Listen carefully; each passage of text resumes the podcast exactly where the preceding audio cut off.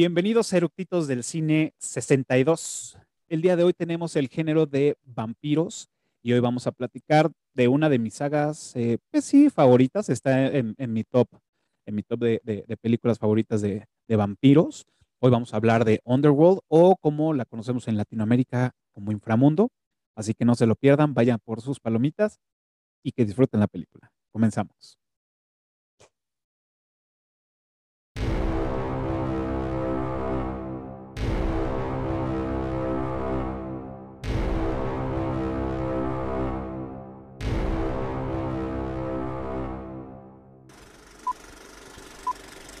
¿Ya está grabando?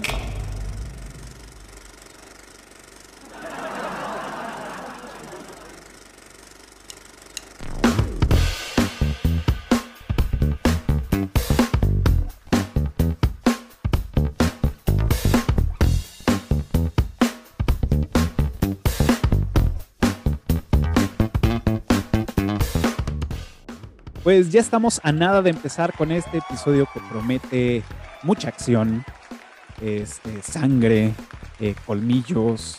Ah, bueno, ya sabemos más o menos cuál es el, giro y el corte de estas películas. Y como ya lo había este, mencionado, hoy vamos a hablar de Underworld o como la conocemos en Latinoamérica como Inframundo. Y hoy vamos a platicar, em, vamos a platicar de la película 1, pero también vamos a adentrarnos en, las, en, en toda la saga, porque pues, también hay que platicar de ellas.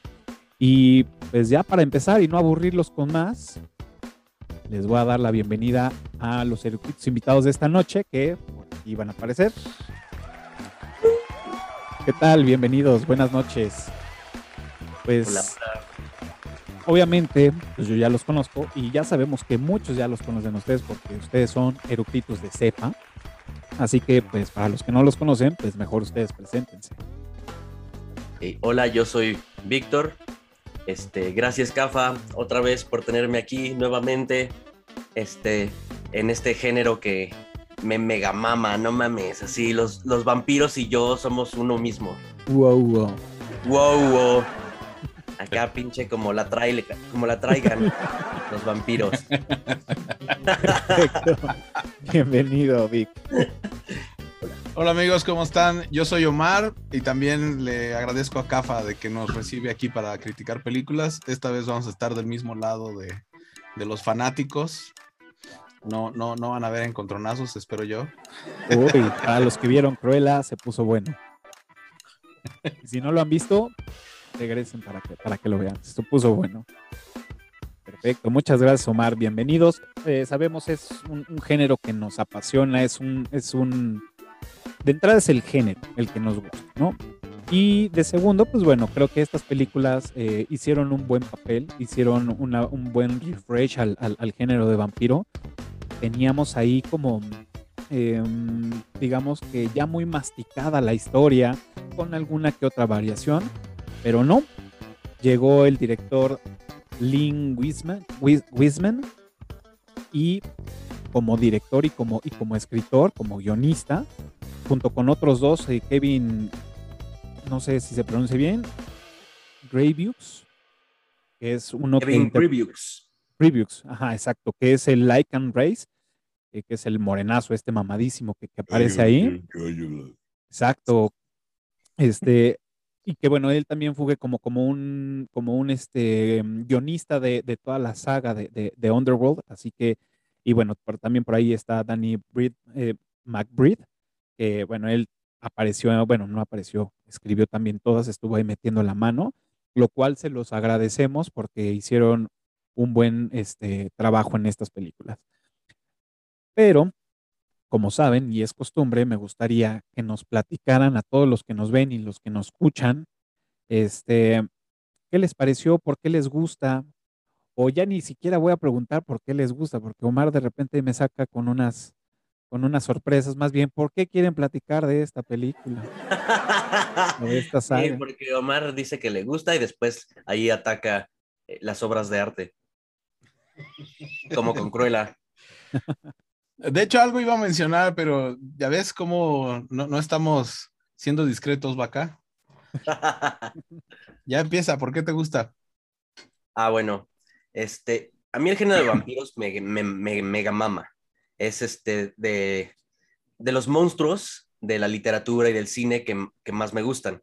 Y esta, esta saga de estas películas me gusta un buen porque, como dijo Cafa, fue como un renacimiento de los vampiros, porque veníamos mucho con Drácula, con entrevista con el vampiro, y vampiros así como muy clásicos. Tradicionales, ajá. Tradicionales, que le este, en el corazón y la cruz y cosas así. Y este em, fue como traer los vampiros a la época moderna. Y está súper chido porque tienen pistolas. Es una película de acción, pero de vampiros. Entonces está bien chingón. Por eso me, me gusta un buen. Bien. Ok. Vengo mal. A pesar del tiempo que tiene, que ya tiene, pues es del 2003, ¿sí? Es una ejecución correcta de, de, lo que ahora hay por todos lados del Women Power, no como otras películas que no mencionaremos. Y eh, ahora que la, volví a visitar para ver lo que estábamos eh, comentando, que ahora la estamos analizando y viendo qué hacen y demás, me llamó muchísimo la atención, cosa que no había visto, que no es simplemente un Romeo y Julieta, sino que es una crítica social contra el racismo que nunca había visto, no, no lo había ni siquiera imaginado hasta ahora que me senté a verla con atención, ¿no? Es esta idea de la supremacía blanca, el racismo extremo del personaje de Víctor, ¿sí? Y, eh, y el, el, el, juego que tienen con, con Kate, este Women Power que le dan moderno ya desde el 2003, donde ella es la, la, heroína, ella es la que dice esto está mal, esto está bien, sabe cuando sí, sabe cuando no, está increíble. A mí se me hizo increíble. A pesar de que encontré un error que, que, que, es lo que mantiene a toda la película, pero bueno, e, incluso con eso es bastante entretenida, ¿no? Bastante, bastante entretenida, más aparte que el director logra que parezca todo como si fuera un cómic, como si todo fuera un cómic dibujado. Y eso es increíble, increíble. Cómo hacen las sombras al director de fotografía que lo hicieron poner todas esas luces, porque aparte eran escenarios reales, no eran sets, eh, para hacer estas sombras exageradas y que todo parezca un cómic. Cualquier cuadro que tengas, pareciera que lo hicieron a sombras eh, el dibujo. Entonces es fantástico. El sonido, la música, el arte, el diseño, todo todo está bien claro. Mira, fíjate, a mí, yo, la, yo cuando, cuando la vi, pues yo, o sea, yo la vi en el cine, pero digamos que años atrás, no, no muchos de los, eh, cuando yo tenía alrededor de entre 17 y 19 años, yo creo que fueron esos dos, o, de dos a tres años que estuve muy clavado en, el, en la onda de los vampiros pero muy, muy clavado. Me gusta mucho, a la fecha me gusta mucho el género de, vampiros, este, pero creo que en ese inter fue, eh, digamos que entre mm, del 2000 al 2003, cuando salió, fue como mi, mi, mi, onda más, más dura, ¿no? No, de hecho, hasta antes. Este, cuando la vi y yo traía pues toda esta cultura del vampirismo porque empecé a, leer Anne Rice, con, todas sus crónicas vampíricas, que soy fan y, las he leído casi todas, me falta el último libro, este, cuentos de, de, vampiros, este, entre películas, ¿no? Entonces, cuando salió, parte de lo, lo primero que me, que me llamó, que me, que me hizo, que me explotó la cabeza fue lo que decía Vic, que no fue un, una, una película hecha como todas las demás, donde, ah, sucede que en el tiempo de tal y los vampiros y bla, sino que, y como ya lo he platicado en otros, en otros episodios, que es los directores, a muchos directores para contar una historia, una historia vieja o, o, crear un, un, pues sí, vamos, una historia vieja, no les gusta modernizarlas no les gusta modernizarlas porque se meten en muchos pedos eh, y, es, y los problemas en los que se meten son en el tema de la tecnología que puede ir sucediendo en ese instante, ¿no? Entonces, me gustó porque surfearon todos esos problemas y aparte los, los, los adaptaron para, para, para poder generar esto, ¿no? Pistolas con, con este ultravioleta, con concentraciones de plata, cámaras digitales, este, bueno, ya ahí ya vemos la tecnología rondando de los 2000, que eso me, me hizo interesante. ¿Qué pasó, Mar? Y sin embargo, que el director quería que todos los teléfonos fueran los teléfonos fijos de línea. Ah, mira. Y lo hace a propósito, dice, a pesar de que ya todos tenían celulares y demás, no quería que eso fuera una distracción en la narrativa. Claro. Y le ayudaba a contar la historia también. Ok. Fíjate. Y, y todo esto me gustó. O sea, realmente dije, qué bueno y qué, qué, qué chido que, que el director dijo, en lugar de verlo como un problema, lo voy a, lo voy a adaptar, ¿no? Que pues, como bien también lo dijo Omar, hay ciertos huecos que me dicen, ah, pero voy a hacer como que no lo vi y me sigo con la historia porque realmente es buena. O sea, la historia es buena, aunque retomo lo que dice Omar, está muy enfocado a Romeo y Julieta y que de hecho iba a ser el nombre que le iban a poner a esta película, Romeo y Julieta en vampiros o algo así le iban a poner, algo muy similar. Entonces, qué bueno que no se lo pusieron, pero es, es una historia ya muy conocida y que obviamente las ves y sabes que va por ahí, ¿no? Y, te- y sabes que es Romeo y Julieta, pero bueno, estos no fueron tan pendejos como Romeo y Julieta, ¿no? Entonces eso también se los aplaudo. Sí, es bueno porque aparte, este, eh, es como un Romeo y Julieta después de otro Romeo y Julieta, que eso es lo chido, que está la historia de Celine y Michael, este, que es la principal, pero tienen el backstory de Lucian con Sonia en los, en los flashbacks, que es otro Romeo y Julieta, que pues, este, según la, la historia de la película, pues terminó todo mal, ¿no? Y que por eso empezó todo, todo el pedo.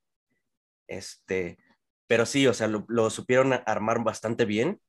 Este, esta eh, como historia de amor dentro de una película de acción, donde este, la heroína no necesita que la salven. Eso también está bien chingón. Claro. Ella es la que salva. Exacto. Ella es la que salva. Y a mí también, o sea, vemos la, la, la la película, la primera, y dices, ah, o sea, sí está chingón y está muy padre y me gustó y todo, pero lo interesante de esta saga, por lo menos hasta la 3, es que te van dando en cada uno como datos de toda la historia en general. Entonces, vemos la, la 1 donde están en la actualidad, pero tienes flashazos, ¿no? De, de cómo es y, e incluso hasta te lo van narrando. En la 2 sabemos el origen, ¿no? Y, y vemos allá al- a, a la fuente, digamos en este caso a Marcus, ¿no? Como un, un estilo de, de, de vampiro que, bueno, ahorita voy a entrar en ese detalle, bueno, un, con, con sus alas y con todo, ¿no? Como ya más murciélago. Y luego en la 3 conocemos el por qué chingados Lucius está en mami mame, o aunque ya no lo, no lo platicamos, pero ya sabemos la historia de cómo se crea Lucius y cómo es el, el- esa sede de, de seguir este, pues buscando lo que era unir estas dos razas, ¿no? Entonces, eso también está, está bien, bien interesante, cómo sí supieron hacer esos puentes entre películas y empezar a, a revolverse entre, bueno, no revolverse, sino irse pasando de, de- de épocas en épocas. Y creo que eso también le da, lo hicieron como cuidadosamente y por eso es que creo que funcionó hasta la 3. Sí. Cuando, de hecho, an- fue antes de que cambiaran el director. Bueno, la 1 y la 2 fue el mismo director, este, Len Weisman. Este, en la tercera, que es el, la precuela, digamos, este, es el director, es el, el que se encargó en las primeras dos de hacer todo el maquillaje y todos los prostéticos y todas las Mm. criaturas para las primeras Claro. dos películas. Este, él este, eh, también escribió la historia de la precuela, la dirigió y además se aventó los prostéticos y los, este, los efectos especiales de maquillaje y todo, o sea, súper chingón. Eso está algo que también me gusta un buen, que este, no se basan tanto en efectos especiales de, de por computadora, Pues sí, hay- ajá. sino son, este, o sea, son prostéticos, son este, Animatronics. animatronics arriba de, de la cabeza de alguien, porque es todo un traje, los, los hombres lobo. Es todo un traje con músculos adentro y todo, y tienen el animatronic arriba de su cabeza, entonces está chingoncísimo eso. Claro, que era lo que platicábamos el, el- el- el fin pasado, que era, pues, por lo menos la 1, que fue la que estaba más cargada de efectos a la antigua, y entre comillas a la antigua, ¿no? Que si no utilizaban mucho este, efectos especiales, eh, o tantas pantallas azules, como ya lo había dicho Omar. Y lo interesante es que, que sí, efectivamente, solucionar temas de, por decir, los Lycans, que a mí me encantaron los de la 1, porque realmente se ven muy reales. Y vi, vi el detrás de cámaras y efectivamente, ¿no? Cómo, cómo los van armando. Y para llegar a esa altura se, se, ponen en zancos, pero como extraños para hacer esa curvatura, pues como de un canino, vamos, o un felino. Y, y toda esta parte de la máscara, de, de, toda la parte de arriba, este, y que decían, bueno, no queríamos saturarlos de tanto pelo para que se pudiera apreciar que era pues, un hombre lobo, como él se lo imaginaba, de, mitad hombre, mitad, entonces pues, tiene que desarrollarse y no simplemente llenarlo de pelo y que ya se, se, mm, pues sí, fuera un lobo como común y corriente. Entonces, eso también creo que es de lo que les mencionaba al principio de, en lugar de facilitarse, se las complicaba más, pero sabía que al complicárselo y hacerlo bien, pues iba a jalar cabrón. Entonces, cuando ves un, un Lycan, dices, nomás, se ven perros, la neta, se ven chingones, ¿no? Y bueno, la animación que utilizan para cómo se transforman, nunca había visto una así. O sea, vemos otras, pues sí, medias chafonas, dices, órale, ¿no? Pero yo creo que se metieron en, en, en estos temas, en, en, en, esta complejidad tan cabrón y tuvieron a alguien que lo resolvió, que lo hizo bien. O para el año lo hizo bastante bien. Y en la segunda... Realmente... Dale, dale. No, es que realmente, ¿cuáles transformaciones habías visto antes en otras películas? Pues la de antes. Michael Jackson. Sí, es la única que recuerdo antes de la de Michael Jackson. La de este, ¿cómo se llama? Michael J. Fox. Ah, claro, las de es la misma, la misma técnica, ¿no? Ajá. Todo escondido. ¿Y qué otra? Y en cambio, estábamos acostumbrados a esos diseños precisamente, a que fuera eh, una, lo que se le llama a veces en los diseños de personaje una botarga, ¿no? Se uh -huh. ve que hay alguien adentro eh, que ya nada más le pusieron cosas. En cambio, uh -huh. ese, el, el Lycan con el animatronic, no veías, no, se pierde completamente el humano de, dentro de todo ese maquillaje y, y, toda esa tecnología de radio que le pusieron encima, que se ve fantástica, las expresiones, el, el abrir y cerrar el hocico y los ojos, todo, todo, todo, cómo se mueve. Claro, los colores, o sea, realmente lo que decías también, o sea, obviamente es vampiros relacionados con este el tema gótico, ¿no? Entonces, todos los detalles en los que se, pues sí, los detalles, básicamente ahí engloba todo, es los muros con estas grecas este, góticas, eh, los trajes, este, con esos bordados, eh, puta, el, traje de, de, de Víctor cuando, cuando, des, cuando lo despierta Celine, puta, está mamona su capa, increíble. O sea, realmente. Y los prostéticos que tiene de cuando está seco y, y, se está empezando a llenar de sangre de nuevo. Ajá, no mames, se ve impresionante y es todo maquillaje, güey. O sea, está, está bien cabrón. Sí, lo, lo, lo, lo hicieron, lo hicieron, la verdad es que les quedó increíble. O sea, y también ayuda mucho el juego de luces, este, a que, a que pues no se vean ahí por ahí algunos errores. Obviamente, si ya te, te metes muy clavado, vemos cuando están caminando los Lycans, los piecitos se le mueven así, los dedos, porque pues es algo que está, pues no está Flotando. firme, sino, ajá, porque el, le, le, levantas las uñitas y está la, el, la pata del, este, del zanco, o sea, realmente no, no hay nada que llene los dedos, están así como bailando, pero son segundos, ¿no? Que dices, bueno, pasa, lo demás está más chingón, ¿no? Ajá. Entonces creo que sí. A, a, comparación de la 2, que ya le empezaron a meter más este, animación, pero siguen manteniendo ese rumbo de, de, de querer hacer las cosas eh, a la antigua, entrecomillado, ¿no? Y la verdad, sí, eso es cabrón. Me, me, sorprendió mucho que habían partes que yo sentí que se veían falsas, se veían mal, que cuando estaba viendo el detrás de cámaras, me di cuenta que eran efectos prácticos, o sea, sí estaban en, en, escena, sí estaban colgando en las paredes. Yo dije, y pensé que era animación y hasta, hasta mi mente dijo, se ve chafa, pero sí era de verdad. sí. Sí, por decir, otro, otro, este, tengo, tengo dos ahí este, ejemplos de, de, los recursos que utilizaron en la 1 y es, en la primera escena, cuando está Celine y está viendo que pues, los Lycan están siguiendo a, a, bueno, ni siquiera ella lo ve, lo ve el otro vampiro, ¿no? Pero este, se deciden a seguir a los Lycans y que se avienta desde la torre. A mí la primera vez que lo vi dije, wow, no mames, qué chingón. Y es este, obviamente, pues uno piensa que se hizo con algún tipo de animación, otra cosa. Realmente, pues fueron, obvia, con, con los, este, con los hilos, Con cables. con el arnés y todo, y lo hicieron dos veces. Una porque lo habían, la habían bueno, la hicieron muchas veces, ¿no? Pero la, la, la altura la habían este, medido de diferentes formas. Era primero, era como de dos metros con esta, con, con, con el arnés, y cortaban la escena y luego ya veía cómo, cómo iba cayendo. Y ahí, pues, la, esta Kate dijo, güey, tiene que ser más bajo porque sí me dolieron las rodillas. Porque, la- o sea, sí se ve doble, cómo pero- se, se inclina. Sí, porque incluso la, la varias escenas de acción las hizo la Kate, la mismísima Kate. Este, la entrenaron para estar haciendo. Se aventaba los, los stunts. Sí, sí, sí, sí. Y la mayoría de ellos, de hecho, el, el hombre lobo, este, ah, se me fue el nombre ahorita, Lucius, cuando Lucien. corre detrás del carro, Lucien, perdón, cuando corre Lucien. detrás del coche.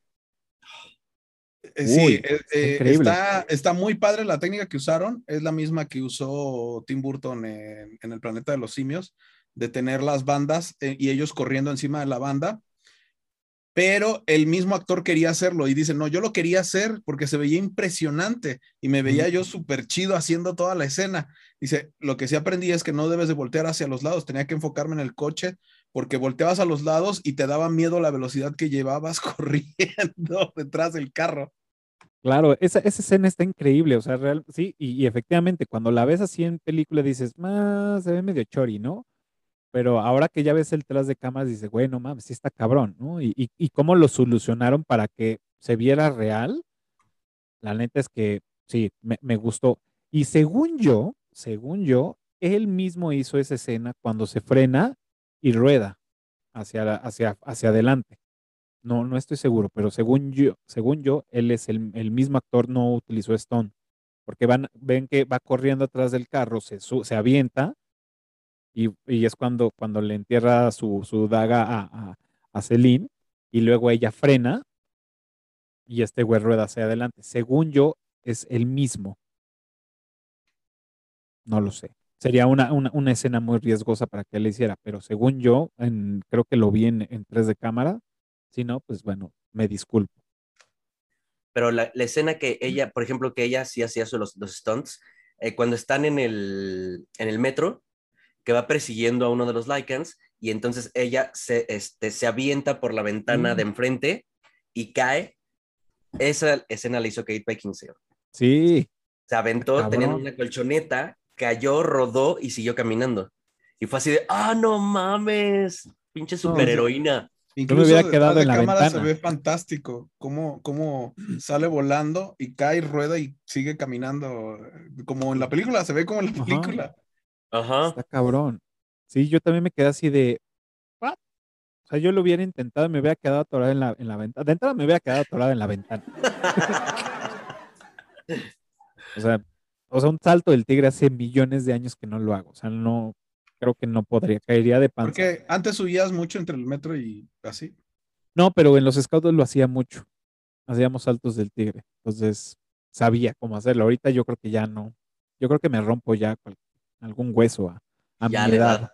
Ya la edad. ¿no? Oigan, pues bueno, sabemos que esta es una saga. Está compuesta por cinco películas y con rumores de una sexta película. Que no encontré nada de, de, que ya esté en negociación. Simplemente es de sí va a haber una sexta y ya, pero nada, nada confirmado. Eh, y como bien lo decía Omar, es Underworld, salió en el 2003. Luego salió Evolution, que salió en el 2006. Luego La Rebelión de los Lycans, que salió en el 2009. Luego El Despertar en el 2012. Luego Guerra de Sangre en el 2016. Y hubo un corto de 18 minutos que salió en el 2011, que se llamó Endless War. ¿Ustedes lo llegaron a ver? Sí, güey, está buenísimo. De hecho, son tres cortos, este, como de, de tres, cuatro minutos cada uno, que dan los... Cierto este, que son historias. son tres historias y es anime. Y están bien chidos. Están en YouTube, por si los quieren ver. No los, no los encontré, fíjate, los estoy Yo buscando. los voy a buscar, no, no, los, no los vi, pero sé que más o menos, y esto no lo pude verificar, o sea, me acuerdo porque ocurrió en ese entonces, hay un juego RPG que es de hombres lobos y vampiros, precisamente. Y la estética y la idea es la misma, al punto de que estuvieron en guerra eh, tanto todos los de Underworld, o sea, los de la, los de, pues en ese entonces era trilogía, o más bien desde que salió la primera empezaron el problema legal, ¿no? Con la factoría de ideas, se llama la, la empresa, ¿sí? Porque son los que hacen, son españoles y ellos son los que habían sacado todo el mundo. Y así como está eh, el mundo explicado en todos esos libros, es así como es Underworld, hasta que llegaron a un acuerdo donde los de Underworld aceptan que sí se parecen mucho y entonces eh, eh, mezclan, o más bien aceptan que es el mismo mundo, se reparten el, crédito y las ganancias y entonces empiezan a, desarrollar más. Y creo que de ahí es que salió estos, estas animaciones, precisamente. Ok, sí, porque era ese, este juego de RPG y también había otro que se llama la, la, mas, la mas, de Mascarade. La Mascarade, ajá. Que de eso corte, ya he platicado en otros episodios donde hablamos de, de vampiros y este, tengo todos esos, esos cuentos que se utilizaban para jugar, nunca lo jugué, pero bueno, ya los conseguí en, Y no los jugué porque no sabía que era un juego, sino hasta que un amigo me dijo, oye, vi que estaba leyendo su librito y le dije, a ver, oye, está súper interesante. Pues ahí me gustó porque vemos diferentes este, clanes de vampiros y todo. Y de repente me eché como tres y luego los empecé a buscar en, en internet, los conseguí y me dijo, güey, pues es que este es un juego. Y yo, Güey, ¿por qué no me habías dicho? ¿Y, qué pensaste que era si estás viendo que dice cuántos puntos de vida tiene no, no, y la sangre que debe beber? No, no, porque eran como unos, unos, unos libritos. Sí, yo los tengo este también. Tamaño, pero no, no, o sea, según yo no recuerdo cuánto, o sea, que, que dijeran, ah, bueno, este tantos puntos y cuando madrea quita tantos, o era como la historia o la creación. A lo mejor sacaron alguna versión del puro cuento. Lo que pasa es que esos cuentitos venían en los de Hombre Lobo. Incluso el de Hombre Lobo, no lo tengo aquí, se me olvidó traerlo. Tiene el zarpazo en la portada, pero adentro te venían esos cuentitos como regalo de los de Mascarade, pero tenías que comprar también todas las sagas de los libros de, de Mascarade. Ya, porque estos, me acuerdo que, eh, y bueno, saludos Vic, que nos está un amigo que se llama Víctor, él me los presentó, este, y recuerdo que era un librito, pues sí, así chiquitito, y tenía como el marco verde y luego tenía un marquito como dorado y luego venía el título de, a qué se refería, ¿no? Y una imagen del vampiro, ¿no? Entonces ahí me entendí que, bueno, por lo menos en, esa, en, esa, este, en ese mundo de vampiros, pues habían varias, varias razas, ¿no? Entonces está, vemos en esta, en esta película, vemos que hay un historiador que es, es este Tanis, que es el vampiro historiador. Vemos a un Nosferatu que podría ser Marcus, es como más eh, al estilo del, del, Nosferatu. Y así van, van viendo, este, están los toreadores, están los cazadores, están, o sea, como que hay varios este, géneros que no ahorita no los recuerdo, pero para todos los que quisieran o quisiesen este, esta colección que tengo en PDFs, pues bueno, nada más escríbanos ahí en la caja de comentarios y les mando un, el link de, del Dropbox, que los tengo en PDF y con mucho gusto se los comparto. Y ahí me gustó, entonces también, por lo que había leído, eh, también estaban en conflicto con ellos. Entonces, pues creo que ahí, ahí no sé, no sé si, si no, no tuve la oportunidad de, jugar el otro y ver si realmente se parecían. Entonces, si ellos estaban peleando, seguramente, ¿no? No, no, no es cierto, no se parece.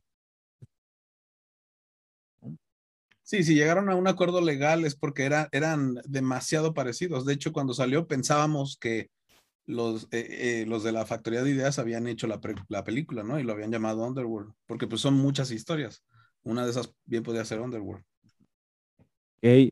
Y ahí, ¿sí realmente se habrán basado en este juego o este, o más bien fue como un, ah, mira, se parece? Es demasiada coincidencia, no solo se parece. Ok. Entonces no, no le damos el, la medalla de guion de, de historia original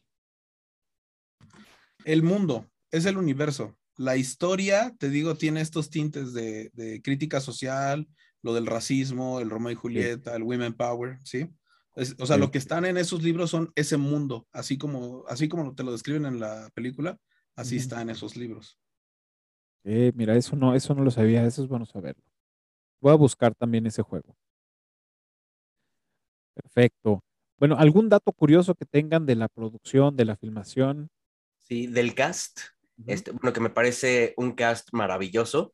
Este, para el papel de Michael, este, este eh, Michael Sheen este, hizo el, la audición para ser Michael y lo castearon para ser Lucian.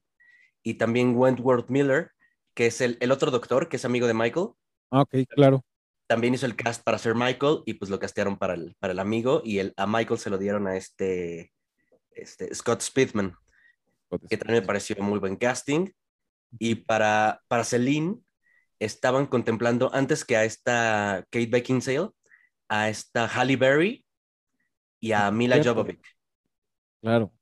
Pero ya, eh, Mila Jovovich ya estaba, ya había, ya había salido algo de Resident Evil, ¿no? O apenas iba a salir. No recuerdo las fechas. No recuerdo, creo que fue este, más o menos en las fechas, pero ya había salido en el quinto elemento, que fue cuando fue como el boom de Mila Jovovich, ¿no? Multipass. Multipass. Sí, que fue eh, el quinto elemento y la de eh, Juana de Arco. Juana de Arco, claro. Ay, con esta película tengo ahí cosas peliculón, ese otro también. Sí, tendremos que hacer un, episodio de Juana de Arco. Sí, pues, pues yo tengo el chisma. Bueno, pues obviamente seguramente se lo saben, chisma. ¿no? Que, que, bueno, esta Kate estaba casada con Michael Sheen. Y tenían un... eran pareja, pero nunca se casaron. Ah, ok, pero ya tenían una, una criatura. Sí. Y pues no, mi ciela, que, le, que les llega el, director, este, este Lin, y les dice con permisa, y le da se la baja, que se la baja. Eso, eso se me, o sea, como chisme de, de, de, de, este así como programa mañanero. Así como ahora DiCaprio con, con la, la esposa de Besos. Ah, del dueño de Amazon, de Jeff Bezos. No lo sabía. ¿En serio? es chisme, estamos hablando de chismes, ¿no? Ah, no, pero sí está, salió en las noticias de espectáculos precisamente donde están en el lavadero y demás. Diciendo, para que vean que no es cuestión de dinero. Y pues bueno, o sea, eh, eh, esta, esta, se me hizo interesante más que el chisme, se me hizo interesante porque sabemos que el ser humano es bien rencoroso, ¿no? Y después de esto, dices, güey, ¿qué pedo con la producción? ¿Se, ¿Va a seguir? ¿No va a seguir? Y pues bueno, al final dicen que son súper amigos, ajá, no te creo, pero bueno, dicen que son súper amigos. Este, o bueno, igual y sí, ¿eh? ahí tienen sus ondillas los tres, en una de esas, ¿no? Pero se me hizo interesante eso, que no se echara a perder el, el, la producción de toda esta, de esta película, ¿no? Entonces, hemos visto también historias donde pues ha sucedido y y al final tiene que cambiar actores, tiene que cambiar algunas otras este, cosas de, la película porque pues alguno ya azotó las Barbies, entonces, pero me sorprendió cuando lo leí, dije, sí, es chisme de, de, de, programa matutino, pero dije, no, creo que vale la pena mencionarlo por el hecho de que no, no, no, no estropeó esta película. Y Kate Beckinsale sí se casó con el director. Y se casó con Y tuvieron un hijo, una hija, creo. Que de hecho, la, la que interpreta a Celine en los flashbacks de la 2, creo. Sí, de la 2. Es la hija de ella, pero no sé si con este, con el primero, con este mm, Michael Sheen o con el director. No recuerdo. Ven que salen como los flashbacks donde ella está de niña y y el dibujito que hace en la pared y todo. Ella es la hija de, Kate con alguno de los dos que ya no recuerdo. Con Michael Sheen, porque ah. es la más grandecita. Ah, mira, bueno, pues con ella. Super chisma esta. Perfecto. Porque aparte hicieron dos películas después de eso, que fue la 2, que también salía en los flashbacks Michael Sheen, y después la 3, donde el director de las primeras dos era el productor de, la de Rise of the Lycans. Entonces, pues obviamente tenían que verse en algún momento. Claro. Jole, qué loco. Cuando terminan de, pasarte la historia del pasado, ya donde están enfocados solo en el pasado y te ponen todo lo que ocurrió, me gusta muchísimo el detalle de que termine la toma torcida regresando hasta que empieza con la primer toma de la primera película. Eso se me hizo Mm. increíble. Y ya de ahí que la, que siento que de ahí tomaron la idea para las de Star Wars, que hicieran exactamente esa misma idea con Rogue, Ok. porque, porque sí es un detallazo eso de que termine la película donde empieza la primera. O sea, era un ciclo muy bien formado. Y es, y es lo que platicábamos al principio, cómo esos puentes que, que hicieron de historia ayudaron, ayudaron a, a generar más este mundo o esta, o esta historia, ¿no? A mí la verdad se me hizo súper redondo, o sea, ves la 1 y dices, chingón, ves la 2 y dices, ay, güey, o sea, sí está, se está armando bueno, ya ves la 3 y dices, aunque es una historia eh, más enfocada, obviamente, a los Lycans, pero todavía tiene esos guiños para saber qué pedo con, con Lucian, qué pedo con Sonia, o sea, por qué este, dicen que mató a su propia hija. Entonces, todo eso ya le va dando como más estructura a todo lo que ya hemos visto en otras películas y que al final cierra y dices, bien, me, me quedo con esto. Y también a, a Reyes, como, como, como dices, bueno, pues sí es el güey más mamado de todo, pero pues también como que tiene su historia, ¿no? Entonces, eso está chingón. Y que a él no le tuvieron que, o sea, la voz que escuchamos como actor es su voz, dices, güey, no, voz ese güey sí debe tener un escroto súper grande con unos testículos para tener una voz así, güey. Que Sí, me porque está en el escroto el asunto, no tiene nada que ver la garganta. güey. No, está pues es lo que dice, ¿no? Entre más los tengas más grandes, más tienes una voz así. Por eso este Alberto Vázquez con sus 16 toneladas. Ah. Sí, No había oído esa. Sí. Entonces, mientras más flojo eres, pero si está todo mamado ese Lycan, no se ve flojo. ¿Quién sabe? No lo sabemos. Pero bueno, viendo solo la primer película, sí, o sea, este detalle que es el que te digo que es el, el error, A ver, venga. Tengo, tengo interés en eso. viendo solamente la primera película, en el momento en que ella decide matar a Víctor, no a, no a Vaca, a Víctor, al vampiro, es a partir de que le dicen que él fue el que mató a su familia. Sí, sí. ¿sí? Se supone que cuando te muerden, obtienes todos los recuerdos del que te muerde. sí. Ahí está el error. Pero no si es uno de los elders. Es, es que a esa es la, eso se me hizo, a mí eso se me hace como una, y es lo que te iba a decir, por eso solo viendo la primera, Ah, ¿sí? ujú. solo viendo la primera, se me hizo muy sacado debajo de la manga, que por eso después lo tratan de arreglar con, no, no, no, es, es, es con los Elders. Nuevamente, así como tuvieron que hacer toda una película llamada Rogue One para decir por qué con dispararle en un hoyito a la, a la estrella de la muerte se estrella de desmadra, muerte, ¿no? es- Claro. Aquí, aquí yo, yo, este, aquí es donde entro yo en conflicto con las historias que nos ha dado la, la, el- pues sí, a lo largo de los años de los De vampiros. todos modos, me, me encanta la película, de todos Mm, modos. o no, sea, no, a sí. pesar de que eso fuera un error y que lo trataron de corregir después, bien pudieron haber dicho, no, es que no fue realmente él, le pidió a alguien más que lo hiciera precisamente, no sé. Claro. Ah. Yo, yo lo que, lo que, lo que creo y lo que, lo que yo pienso, y, y a lo mejor yo me hice esta historia en mi cabeza, y es, según yo, cuando tú eres un vampiro este, grande o, o de los más poderosos, tú puedes decidir qué transmitir y, no, y, y qué no transmitir a la hora de que muerdes a alguien. Sí, pero eso lo tienes pues- que decidir tú como espectador. En ningún Pero momento lo está- dicen en la primera también. La primera no. Sí, cuando Celine despierta a Víctor, él explica el por qué un elder tiene que despertarlo. Porque eh, los elders pueden este, eh, acomodar los recuerdos. Ajá, nada más. Y él lo dice porque eh, tenía perdidas las secuencias de quién era el, tra- el traidor con los Lycans. Porque ves que nada más le puede hablar por el espejo para que fuera un recuerdo. Exacto. Ajá, Pero eso es, eso es el único guiño a eso, no, no, claro. no hay una, no hay una explicación concreta de que digan que pueden recordar o que pueden evitar recordar o hacer o pasar en los recuerdos.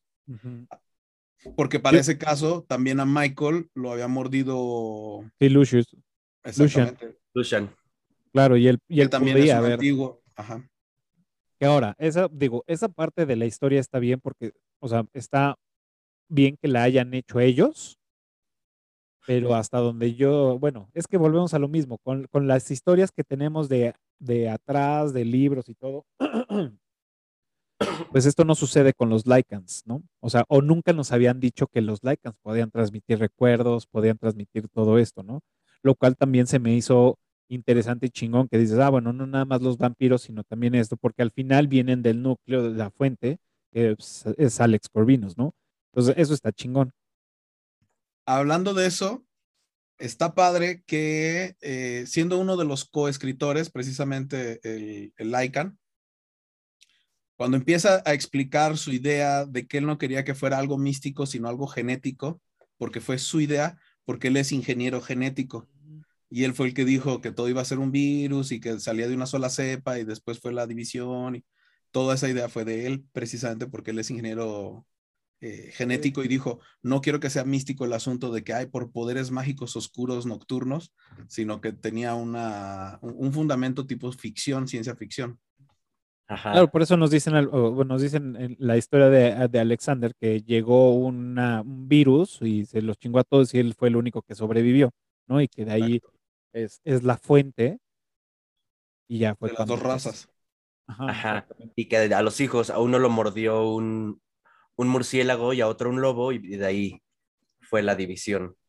Que teóricamente, eh, eh, estuve escuchando un podcast de, de como de los enfocados a cada uno de los personajes. y parte de la historia, lo que digo, porque aparte fue por orden cronológico, en el año no sé qué, yo digo, güey, no mames, esto no lo dicen en la película. Bueno, te dicen, pero te dicen algunos años, pero pues, no, no te dan toda la, el orden cronológico. Entonces, dicen que sí, efectivamente tiene estos dos hijos y que estos dos hijos, este, el, el, el lobo iba a morder a Marcus. Y William, como era el gemelo más grande por, seguramente por segundos, que nació primero, lo defendió y fue el que se llevó la mordida del lobo. Entonces, él fue mordido por el lobo y, eh, y, y Marcus en, la desesperación de que ver cómo su hermano se, porque no fue, no fue inmediato, fue un proceso largo, como de varios meses, bueno, ahí dice largo, y que estuvo él buscando cura, cura, pues cura, cura. Supongo yo que por largo se refiere hasta que salió la luna, ¿no? Y que lo afectó. Pues mencionaba, o sea, mencionaban como meses, pero no estoy seguro si llegan como al año la verdad es que lo puse así como de fondo, pero decían, y por varios meses estuvieron bla, bla, bla, bla, bla, y, hasta que al final consiguió transformarse por completo. Y ya después mencionan que en la búsqueda de la, de la cura o por tratar de salvarlo antes de que se convirtiera en Lycan, es cuando llega el murciélago y muerde a Marcos. Y entonces ahí ya no me eché el, otro podcast de este güey, ya, ya, no tuve chance, ¿no? Pero teóricamente las fechas, iba a ser así. Yo no oí ese podcast, ¿no? no Estaría padre que nos, los, nos lo compartieras. Te los paso. Viene de todos los personajes. Súper. Lo que tengo la curiosidad de ver es si hablan de los lugares donde fue ocurriendo todo. Porque ves que grabaron en Budapest. En Budapest, precisamente por la arquitectura, pero que se supone que, que ellos, su, su ascendencia total era celta, y por eso los libros y los eh, todos los signos, incluyendo el, medallón, tenía todos los, los, jeroglíficos celtas. Entonces supongo que por ahí ha de estar bien chido si trae en, el podcast o en alguna otra parte de la historia, hablen de la parte de los druidas y las runas y lo que hayan involucrado cuando pasó todo el, virus. Escuché, escuché tres, este, pero no, no recuerdo de, que, mencionan lugares, pero a lo mejor escuchan porque están muy completos, o sea, mencionan a todos, a Víctor, a Marcus, a Alexander, a Amelia, este, a Lucian, o sea, hace como un análisis, perdón, no un análisis, sino como un recuento de todo lo que se, se conoce al momento entre libros, películas y no sé de dónde más saca este güey las investigaciones, pero se me hizo interesante y dije, ok, y si se lo inventó, le quedó chido. Y también la, la historia que armaron los escritores de la primera película estaba bien chida porque dejan así como el cliffhanger es de, si nos funciona la película y le van a querer invertir el estudio en hacer la segunda, ya tenemos de dónde, o sea, dejaron ahí abierta la, historia para, este, con eh, cómo se turnaban los elders, este, el reinado entre los tres, dos dormían y uno reinaba y así se lo iban turnando, así de, güey, qué buena idea, güey, para tener más tiempo para más historias, este, para darle un giro de tuerca después de qué pasa si despierta el otro que sobrevivió y cosas así. Y pum, que la taquilla, de hecho, el estudio decidió hacer la segunda cuando vieron la taquilla, solamente la de Canadá, que en Canadá fue, fue súper taquillera y el estudio dijo, vamos a hacer una segunda. Ahora. Ahora. Ajá. Ponlos, ponlos a filmar, ponlos a actuar. Sí. La neta es que sí tuvo una muy buena aceptación, en, taquilla, o sea, estuvo cabrón. Y, y es lo que mencionamos al principio, fue el refresh al género, que fue un volado porque también somos bien celosos de, de, de, de la nostalgia. Si vemos que nos cambian algo y que debo decir de, no, mejor me quedo con mi, con mi Drácula de Bram Stoker, ¿no? Pero no, la neta es que lo, lo- lo hicieron bastante bien. Lo- y lo Pero mencionaba. fue- Sí. No, y lo mencionaba hace rato en Clubhouse, que por cierto, una disculpa, ya llevamos un rato aquí platicando. Este, bienvenidos y muchas gracias a los que siguen conectados en Clubhouse. Este, gracias por, por estar acá. Lo, lo, lo mencionaba con ellos de que yo soy también muy fan de, de, o sea, de, de todas esas películas y una de las películas favoritas de vampiros y que siento que es como la más fiel a mi forma de entenderlo y de, y de historia que tengo de vampiros y para mí creo que es como la más eh, acertada a algo que yo creo que es lo más acertado, porque simplemente no sabemos si es verdad, es la de Vampiros de John Carpenter. Uy, también es No, una joya. Entonces, híjole, ah, yo, yo creo que me casé con esa historia de que así es el inicio de los vampiros, y así tienen que ser los vampiros o las historias de los vampiros. Entonces, yo me quedé así con esa historia. Entonces, me gustó, pero llega Underworld y digo, híjole, creo que también esta me está gustando. Entonces, en mi cabeza hay un choque de decir, ¿cuál es mi historia favorita? Si prefiero la, la, la, la historia vieja de George Carpenter, de así se hacen los vampiros y así son, o me quedo con la, con la versión pues, de Underworld. También Que tiene también que la ver de la- Anne Rice está chida. También tiene que ver la época. tienes razón, ¿no? Venía entrevista con el vampiro primero. No hablan de hombres lobo, no, no tiene nada que ver. Pero después viene Dark City, que el estilo es el mismo, es exactamente igual. Luego viene Matrix, que ahora son, los personajes son idénticos. Y luego viene Underworld. Entonces, en la escala fue, fue, fue llegándonos el ambiente, luego fue llegándonos el tipo de personaje. Y hablando de eso, un- una de las, de las cosas que mencionan porque ellos lo mencionan detrás de cámaras, es que en esta particular película, para que no se parecieran tanto a ellas, trataron de no ponerles lentes a los personajes. Creo que solo uno tiene lentes negros. Dice, Sí. y la, la razón de que les pongan lentes negros es de que el actor al estar disparando se espanta y cierra los ojos. En cambio, Ah, Kate sí aguantaba estar haciendo los disparos y la ponen como está, tra, ta, ta, ta, ta, ta, con los ojos pelados, totalmente desquiciada, disparando. Claro. Ah, de hecho, ahorita que, que mencionas eso y, y vemos la escena donde ella se está escapando de los Lycans y va detrás de Michael y que dispara en el, en el En el pasillo piso. para que se caiga el, el- el, pues, el piso, vamos, al, al siguiente nivel. Pues bueno, está, está chingona la escena, dices, ah, qué mamón, pero con, la, con las fuscas que traía dices, ah, a huevo que sí, ¿no? Pero en un episodio de Meatbusters quisieron hacerlo y ahí dijeron, no se logró. Se voló un pie el güey. ¿En serio? No es- Ya no sé si, si creerte a veces o no. güey. No le creas nada. tan, tan convincente que digo, a lo mejor sí, ¿no? No, es que imagínate al de Meatbuster. A ver, voy a disparar al piso a ver si logro atravesarlo. güey. ¿Qué tipo de armas? Si se suponía que eran armas este, con nitrógeno de plata. Sí, bueno, también. No, pero en ese momento todavía no tenían. Nitrato de más eran- plata. Mm. Nada más eran de plata, ¿no? Ajá, de plata. Pero de todos también- modos, porque la plata es muy... Ajá, muy es, maleable. Es muy aguada. Ay, lo Claro. que decía este Omar de que es como de Matrix. De hecho, es esta saga es considerada como el Matrix de vampiros para muchos. Y pues, o sea, tiene todo el estilo, así como de gótico, ponquero, rock, este, todo oscuro, con piel, látex, este, la- las armas, este, todos las, los stunts y todo eso. Este, y pues sí, es como, como el Matrix de vampiros. Pero también yo creo que fue una, fue muy bien aceptada, en- no solamente en el género vampírico, sino también con el, el girl power y este y como el, el personaje principal que fuera la mujer fuerte que no necesita que la salven, porque veníamos de, de finales de los 90 con el inicio del Girl Power, ¿no? Este, en la música, en la televisión, en videojuegos, este, fue el auge cuando estuvo Tomb Raider en PlayStation, que era de no mames, si es la heroína. En la televisión estaba Buffy la cazavampiros, que también era un tema místico donde ella era la heroína y no necesita que nadie la salven.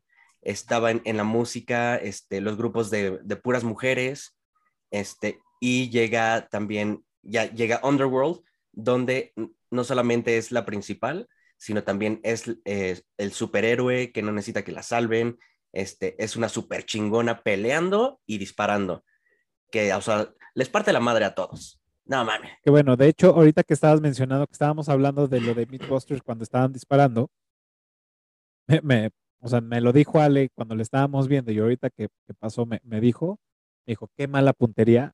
Creo que es el único, la única escena donde tienen mala puntería cuando van entrando los Lycans por las paredes y que nada más le da a uno, así está, rafagueando y nada más le da uno. Y él así de, güey, qué mala puntería. Y yo, ah, sí. Pero no importa. A ella se lo perdonamos todo. por supuesto.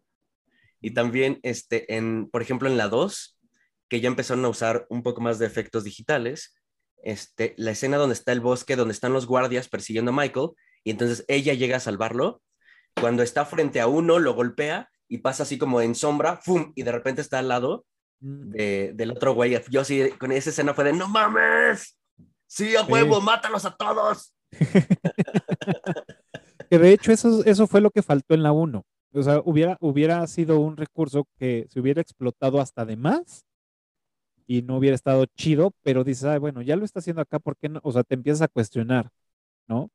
Es decir, de, hubieron varias escenas donde ella tenía que estar corriendo, o sea, por decir, en la persecución para alcanzar a Michael, ella sale del, departamento así, ¡ah! pero cuando están en el bosque, o sea, parece que está volando. Bueno, pero Michael ya era un hombre lobo. No, pero era, era, era Celine. La que, sí, pero Celine ya tenía que meterle, meterle caña, porque si no, no lo alcanzaba. Pero sí, pero Michael, acuérdate que hasta le dice, brinca por la ventana. Y él, ¿estás loca? Tú brinca no, pero apenas ahí ni siquiera lo había mordido este, este Lucian.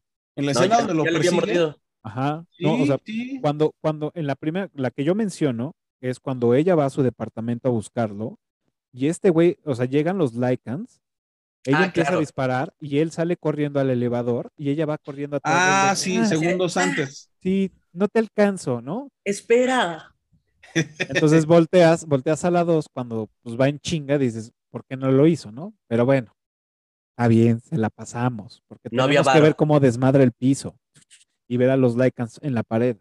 ah, que también es una joya. y es de que, Mar, que sí, porque también medio, falso, pero eran efectos, este, Ah, em, claro, porque estaban amarrados. Estaban amarrados, entonces. Era de verdad, sí. Yo pensé eran que los eran en las paredes, así de güey, no e, mames. Eran de verdad los pinches robots con persona adentro. Eh, fíjate que esa, esa parte donde él sale corriendo al elevador y que ella no lo alcanza, no lo alcanza porque una vienen los lobos, precisamente en el pasillo, y la otra es porque lo va a perseguir, o sea, no, apenas quiere saber qué pedo. Todavía no sabe qué pasa. Ni lo ha besado. Exacto. ni, siente todavía el amor. Entonces no, no dice, pues, ¿por qué lo sigo? Ese sí soy amor de, Al ratito lo alcanzo, no hay pedo. ¿Y sí? No, la, verdad es que sí. O sea, tiene, tiene. Era la primera película del director. Ale, Ale nos quiere, quiere platicar algo. Venga, venga. Yo digo que no lo alcanza, porque ahí vemos cómo Celine no ha entrenado, porque toda la, escena de ese pasillo no le da nada. Con dos pistolotas y millones de balas, pa, pa, pa, pa, pa, pa, pa, no les da, creo que le da uno, como que medio se cae, pero a los otros no les da, entonces vemos que ella no ha entrenado, por eso sale, y pues sus, sus piernitas no están calientitas para correr un sprint, entonces ya está viejita y por eso está viejita, no, no alcanza el elevador y pues no la tiene nada porque necesita lentes. no ha entrenado. Ahí, ahí vemos claramente que creían que ya los hombres lobos, los Lycans, ya estaban extintos y entonces no habían entrenado, porque lo vemos a lo largo de la película que no les atinan. Nadie ha dicho, mira, aquí le tienes que pegar, aquí, no, no, no, no. te confiaron. Gracias. Esta es mi intervención, muchas gracias, hasta luego. ¡Bravo! My lord, I sent for Celine, not you. she's defied your orders and fled the mansion, my lord. Your incompetence is becoming most taxing. It's not my fault. She's become obsessed. Thinks that I'm at the core of some ridiculous conspiracy. And here's my proof.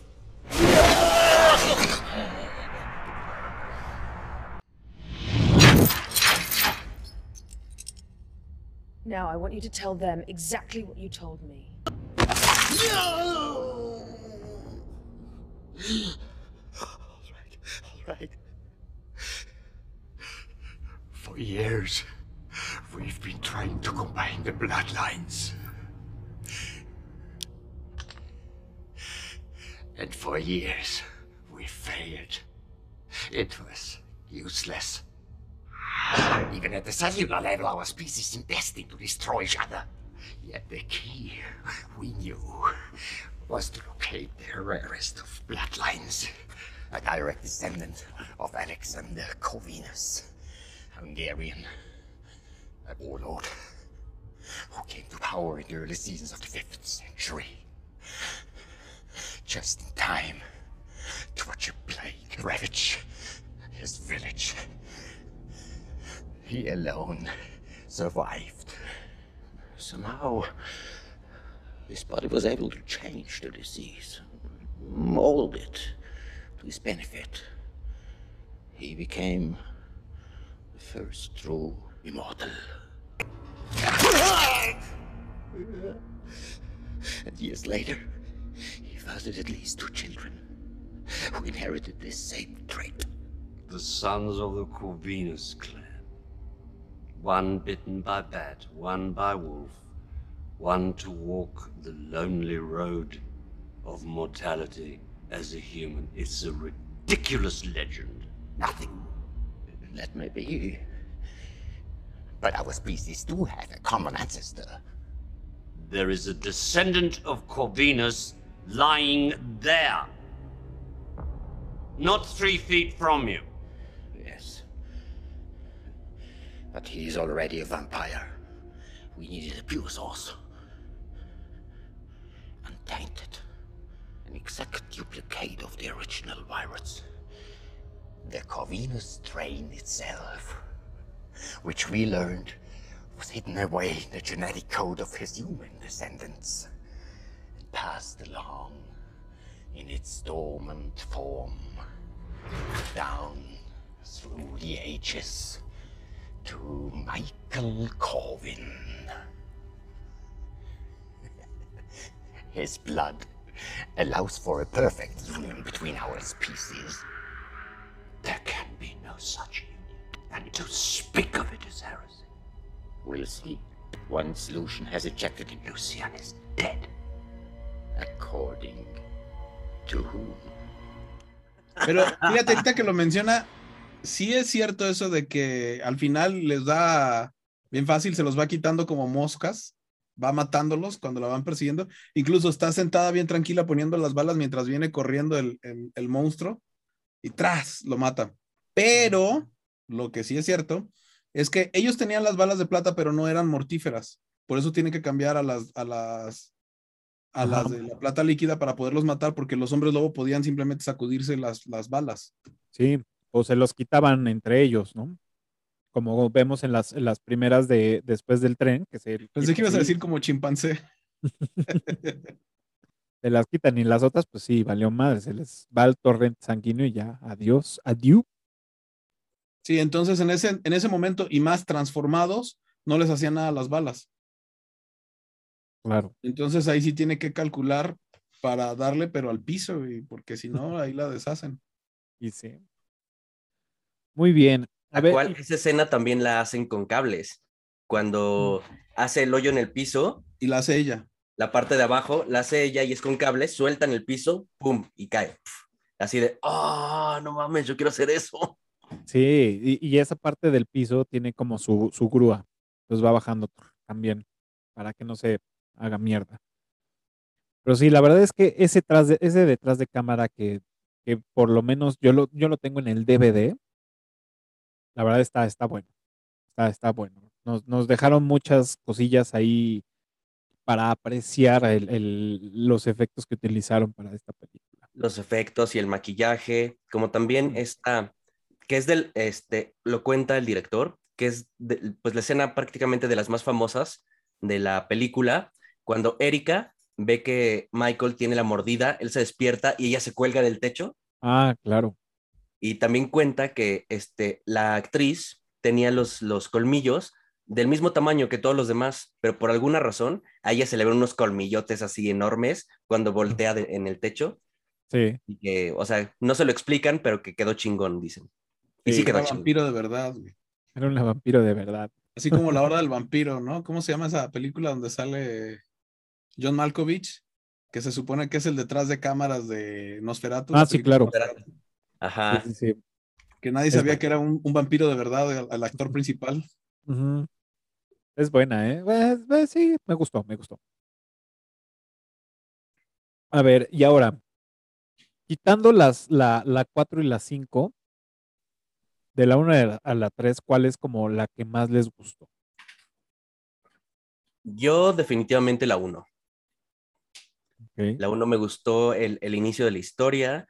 También, este, a mí me, me gusta un chingo que las películas este, de los 2000 para acá utilicen efectos especiales, este, así de cableado, de maquillaje y todo eso, porque hay muchos menos errores, se ve mucho más, este, como natural, digamos. Este, no tienen que meterle mucho CGI ni muchas de, de ese tipo de cosas. Este, esos efectos especiales prácticos me gustan, me gustan las películas que están hechas así y además esta introducción a la historia me gustó bastante. Eh, Yo, la 1 es mi favorita, así. sí. Sí, yo creo que tam- también la uno. El, el puro hecho, el, el mérito tremendo que tuvo el director es- por ser su primer película y haberla sabido dirigir así como la. O sea, para que hagas algo a la primera y se convierta en una saga, es, es- está cabrón, ¿no? O sea, Sí. lo supo hacer, lo supo hacer. Ya es muchísimo más fácil contar con todo el dinero del mundo para continuarlas, ¿no? Y Así para enamorar a Kate, dice Ale. No, acuérdate que, que no, es, no es tanto por el dinero. Recuerda lo, lo de Jeff Bezos y, y DiCaprio. El, el asunto el, eh, eh, es lo mismo que les pasó a los Wachowski, ¿no? O sea, no es lo mismo lograr la primera, porque es una buena idea y les está gustando a los productores, que después de que ven que es un hitazo, te suelten toda la lana de haz lo que quieras, ten. Sí, está cabrón. Que, que no es una producción este, tan, tan rascuachona, ¿eh? O sea, realmente su, su presupuesto fue, por lo que dicen, fue de 22 millones. O sea, no, no fue tan, tan, tan bajo. Para una. Para, para, hacer, para hacer tu primera película como, como director, tu, tu ópera prima, creo que no es tan, tan, tan, tan abajo. Hemos visto películas de, de, de menos de 10 millones de pesos, de, de dólares, perdón. No, Pero sí, de pesos, bien. pero De solo pesos no les locales. alcanzado ni para los cables. De pesos, Sí, pero no, solo no, locales. Este, pero por ejemplo, la de Batman de Tim Burton, pues era que su segunda película, era su segunda película y ya era un presupuesto de 50 millones de dólares y ya le habían dado la franquicia a un chamaquito de 27 años de, ten, ten a nuestro personaje más importante y haz lo que quieras. Bueno, eso sí. Eso sí. Sí. Por ejemplo, bueno, esta sí fue este, una inversión multimillonaria, así de cientos de millones de dólares. La primera de Batman, de, este, de Nolan. la última saga de Nolan. De Nolan. Este, pero después que hizo Batman, todos los estudios le dijeron, toma todo el dinero, es lo que tú quieras. Y pues fue así, fue algo muy parecido. Más o menos. El Nolan ya, Bueno, tenía, ya tenía Memento, ya tenía Pero eran, Sí, bueno, ya era reconocido. presupuesto. Ya, ya era reconocido chingón. y de hecho las hizo porque llegó a un acuerdo con Warner Brothers de que Warner Brothers le, le dijo, vas a hacer las películas de Batman. Y dijo, va, pero me dejas hacer una película que yo quiera. Entonces era una de Batman, una que él quisiera, una de Batman, una que él quisiera, una de Batman, una que él quisiera. Y fue cuando vino Inception. Vino Inception, vino la de Inter, Interstellar. Interstellar, Stellar, y nunca me acuerdo cuál es la tercera. este, eh, Tenant. No, no, Tenet es mucho más nueva. O sea, salió apenas el año, este, el año pasado. Pero bueno, el, el- el- Dunkirk. Dunkirk, exacto. Ah. Pero, pero sí, el, el Nolan ya tenía, ya se había hecho de un, de un nombre. Y sí, ahora que tuvo el pleito con Warner, pues ya se- con la mano en la cintura se salió y es ahora quién quiere pagar mis películas. ¿Quién quiere pagar mis Y- películas? Hablando de lo que decía Víctor de, de, de los efectos prácticos, precisamente Nolan es un director que le encanta usar efectos prácticos, no estar Uf. usando CGI. Sí, y qué bien le como- quedan las películas así. Es que, digo, no sé, o sea, sé que tiene su complejidad, este, utilizar CGI, las, la- las, las pantallas verdes, las azules, las moradas, las que tú quieras y, los efectos y todo.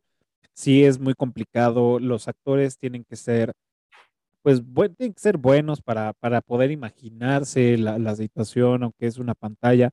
O sea, tiene, tiene también su mérito pero creo que esta parte del romanticismo de generar estos, estos efectos a, a la antigua me, me gusta mucho y creo que si yo fuera director buscaría la forma de cómo seguir haciéndolos así, porque creo que hasta es un tema más de creativo. No sé. También eleva los costos de producción, joven, o sea.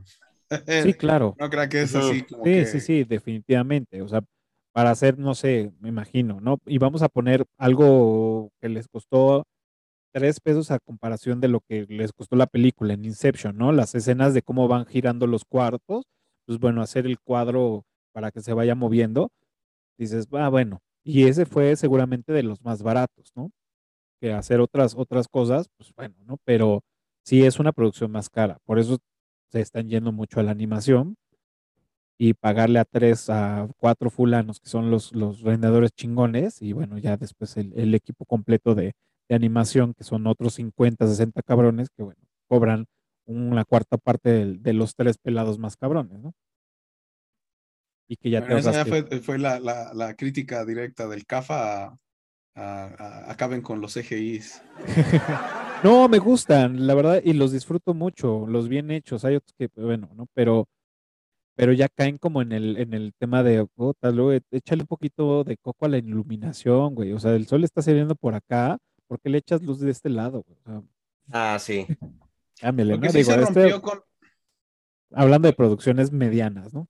No, sí, pero sí, si tienes, tienen razón en una cosa con el CGI que, que ocurrió que yo he visto, es que la imaginación se deshizo, ¿no? Al momento de que te permite hacer Total. lo que sea cuando quieras, ya hacen lo, lo primero que se les ocurre o esa sensación me ha dado. Una película que me sorprendió en efectos, y no porque los efectos fueran espectaculares, sino por la imaginación de lo que hicieron, y no que la película sea buena, fue la de Viernes 13, la, el remake. Los, los efectos, el, el uso intenso de, la, de los gráficos por computadora tenían mucho más imaginación, como que no era lo primero que se les ocurrió, sino que decían, ¿cómo se vería más padre? ¿Por acá o por acá? Y si mejor así, y si mejor así, ¿sí? En Mm. cambio, con el CGI, mucho pasó de, la escena tiene que ocurrir esto, ah, hazlo en computadora. A diferencia de que si lo tienen que hacer práctico es, no mames, ¿qué hacemos? Que se vea chingón, narre lo que tiene que narrar, se vea bien y lo podamos fotografiar, ¿no? Claro. Sí. Entonces sí tienen que meter coco y por eso se veían, se veía otro tipo de imaginación cuando se hacían esas producciones. Claro. Yo la verdad es que me, me, me quedo, me quedo con, con eso. Obviamente, pues todo va evolucionando, hay que hacerlo más práctico. Es una, es una máquina de generar dinero y tampoco te puedes tardar mucho tiempo ya en las producciones. Entonces, pues todo se va optimizando. Porque pues hay que pagar salarios. Entonces, en lugar de pagar salarios de, de un año de, de- rodaje y lo puedes reducir a salarios en seis meses, pues están bien por ahí. Te lo ahorras y se lo metes al CGI y ya. Pero sí tienes que tener gente chingona en eso. Muy bien. Eh, ¿Algún otro dato curioso que tengan? Yo aquí, eh, bueno, antes de que, de que mencione otro dato curioso, quisiera poner en la mesa un, un dato que- que leí y era que, pues bueno, la producción se acercó a Marvel y les dijo, y les, Sí. y les dijo y les preguntó y les insistieron en hacer un spin-off con Blade. Y obviamente Marvel dijo, pues, o sea, estaría chingón, pero no bajo tus términos, sino los míos. Entonces, cuando a mí se me ocurra, pues yo ya te busco y ya, pues, obviamente, pues los batearon. Aquí lo Ajá. interesante es saber cómo se desenvolvería una historia con Blade, porque sabemos que Blade, para los que no lo han visto, es, es un vampiro que no quiere ser vampiro y que está matando vampiros. O sea, básicamente y burdamente hablando de quién es Blade, ¿no? Aparte de ser un, un- un vampiro afroamericano que rompe todo el esquema de un vampiro este, transparente, casi casi, ¿no? Entonces, a mí se me haría, se me hace como interesante esa, idea. Más bien, no sé si quisiera verlo, pero me da curiosidad del cómo chingados, cómo Selim va a madrearse con Blade. No pueden matar a Blade, no pueden matar a Selim. Entonces, ¿en qué quedaría? En como en Batman con Superman, de decir, mi mamá también se llama Marta y seamos amigos para el resto de los días. ¿O, o cómo? Me da mucha curiosidad. No sé ustedes qué piensen de esto. Yo creo que no habría funcionado porque, pues, Blade sí es, es un personaje de cómics, es un personaje de Marvel, que no solamente tiene su cómic separado de las historias de, de Spider-Man, este, de los Vengadores, de, este, de todos los personajes de Marvel. O sea, Blade es un personaje de Marvel que ha estado ayudando a los Avengers en algunos cómics, que sus historias se entrelazan y es parte del mundo como oscuro de Marvel, ¿no? De la magia, de los vampiros, de los hombres lobo, este, y de, Y de, de por sí ya va a salir, ¿no? y ya va a salir. Mahershala Mm. Ali va a ser Blade, guru, no mames, sí, sí quiero ver eso. Pero bueno, combinándolo con la Celine, pues los dos son diurnos, son el mismo personaje. No sé realmente cómo funcione. Son el mismo personaje. Como dices, la diferencia es que él es ah, eh, africano-americano y que ella es blanca totalmente y es mujer y él es hombre. Pero fuera de esas dos diferencias, son el mismo personaje. A lo mejor los dos son rezagados porque ella es mujer y él es, él es eh, afroamericano y ya, pero son el mismo personaje. No puedes tener dos personajes iguales en la historia. Sí, ¿cuál, cuál, cuál, cuál sería fuerza opuesta. la historia? O sea, Se tendrían ¿cómo que unir para combatir a alguien más. Exacto. tendría que aparecer algún vampiro perdido, este, también hijo de, no sé, o de Marcus, Un hermano bastardo. de, de Víctor, o no sé, de estos grandes, de, de los más viejos, que podían crear a diestra y siniestra y, y, que- y que transmitían el poder. Entonces, a lo mejor por ahí alguno perdido, o que también habían encerrado como a William, que a lo mejor por ahí aparece de, de castigo y encerrado por miles de años, y de repente ya y combaten contra él, ¿no? No sé. Se me ocurre algo así, porque entre ellos, pues sí, a lo mejor al principio tendrían que darse en la madre y después ser amigos y atacar un fin común. No sé, se me hace, me da curiosidad, me da un poco de morbo, pero no sé si quisiera. Creo que arruinaría mucha historia por ahí. Muy bien. ¿Algún otro dato curioso? Ahora sí, datos curiosos que, que, que tengan, si no, este, para antes de pasar a la trivia. Ah, pues, bueno, la primera toda, este, pues casi toda fue filmada en locación y ya a partir de la segunda sí eran sets. Y se nota, ¿no? Y se, se nota, nota, como, sí. como, como en la primera sí es una biblioteca de verdad, súper elegante, fantástico. Cómo Cómo está- se notan las calles, que sí son calles, que sí son callejones, es, o sea que todo está hecho en locación y ya a partir de la segunda sí se nota que son sets. Y los túneles del metro, bueno, de, del alcantarillado. de, de, de datos curiosos que me acuerdo ahorita y porque me llamó muchísimo la atención, es esto de que sí estaban grabando con film, o sea, era, era cámara análoga, la digitalizaban, cambiaban y todo, y dice, "L- lo único que estuvo en análogo fue la grabación. En, en el instante, en locación mismo se escaneaban y se pasaban a digital y ya de ahí se, le- se desaturaban, se ponían azules, se hacían los efectos, se metían... eh, empezaron a ver el uso de- del digital de manera intensa. O sea, fue a inicios de los 2000, ¿no? Estaban haciendo todo Claro. esto y se dieron cuenta que podían obtener el color y el tono que querían en, en nada al, al pasarlo a digital.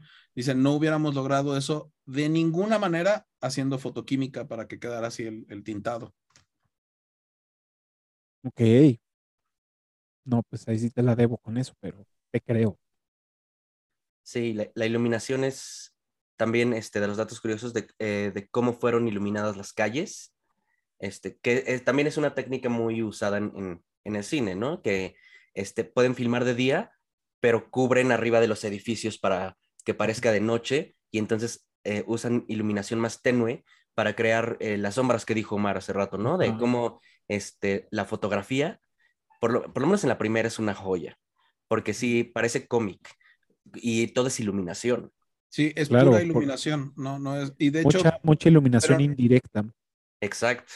al revés, ¿no? Para que queden estas sombras tiene que ser fuerte y directa. Pero en, en los, en los paneos, en toda, bueno, digo, ya a lo que me refería es en el tema de, de escenografías y todo, como luces indirectas. Para el tema de, de personajes, seguramente ahí sí ya, ahí yo ya no me meto porque no tengo ni idea de eso, pero seguramente sí eran más directas para alcanzar, como bien dices, esa parte. Otro dato curioso que me, me acordé ahorita es el diseño original que querían para la mezcla vampiro hombre lobo no lo pudieron hacer y por eso quedó como se ve en la película. Y no lo pudieron hacer que querían que fuera él completamente como persona, pero todo lleno de pelo, todo, toda la nariz, los brazos, la, la, hasta en los labios tendría pelo.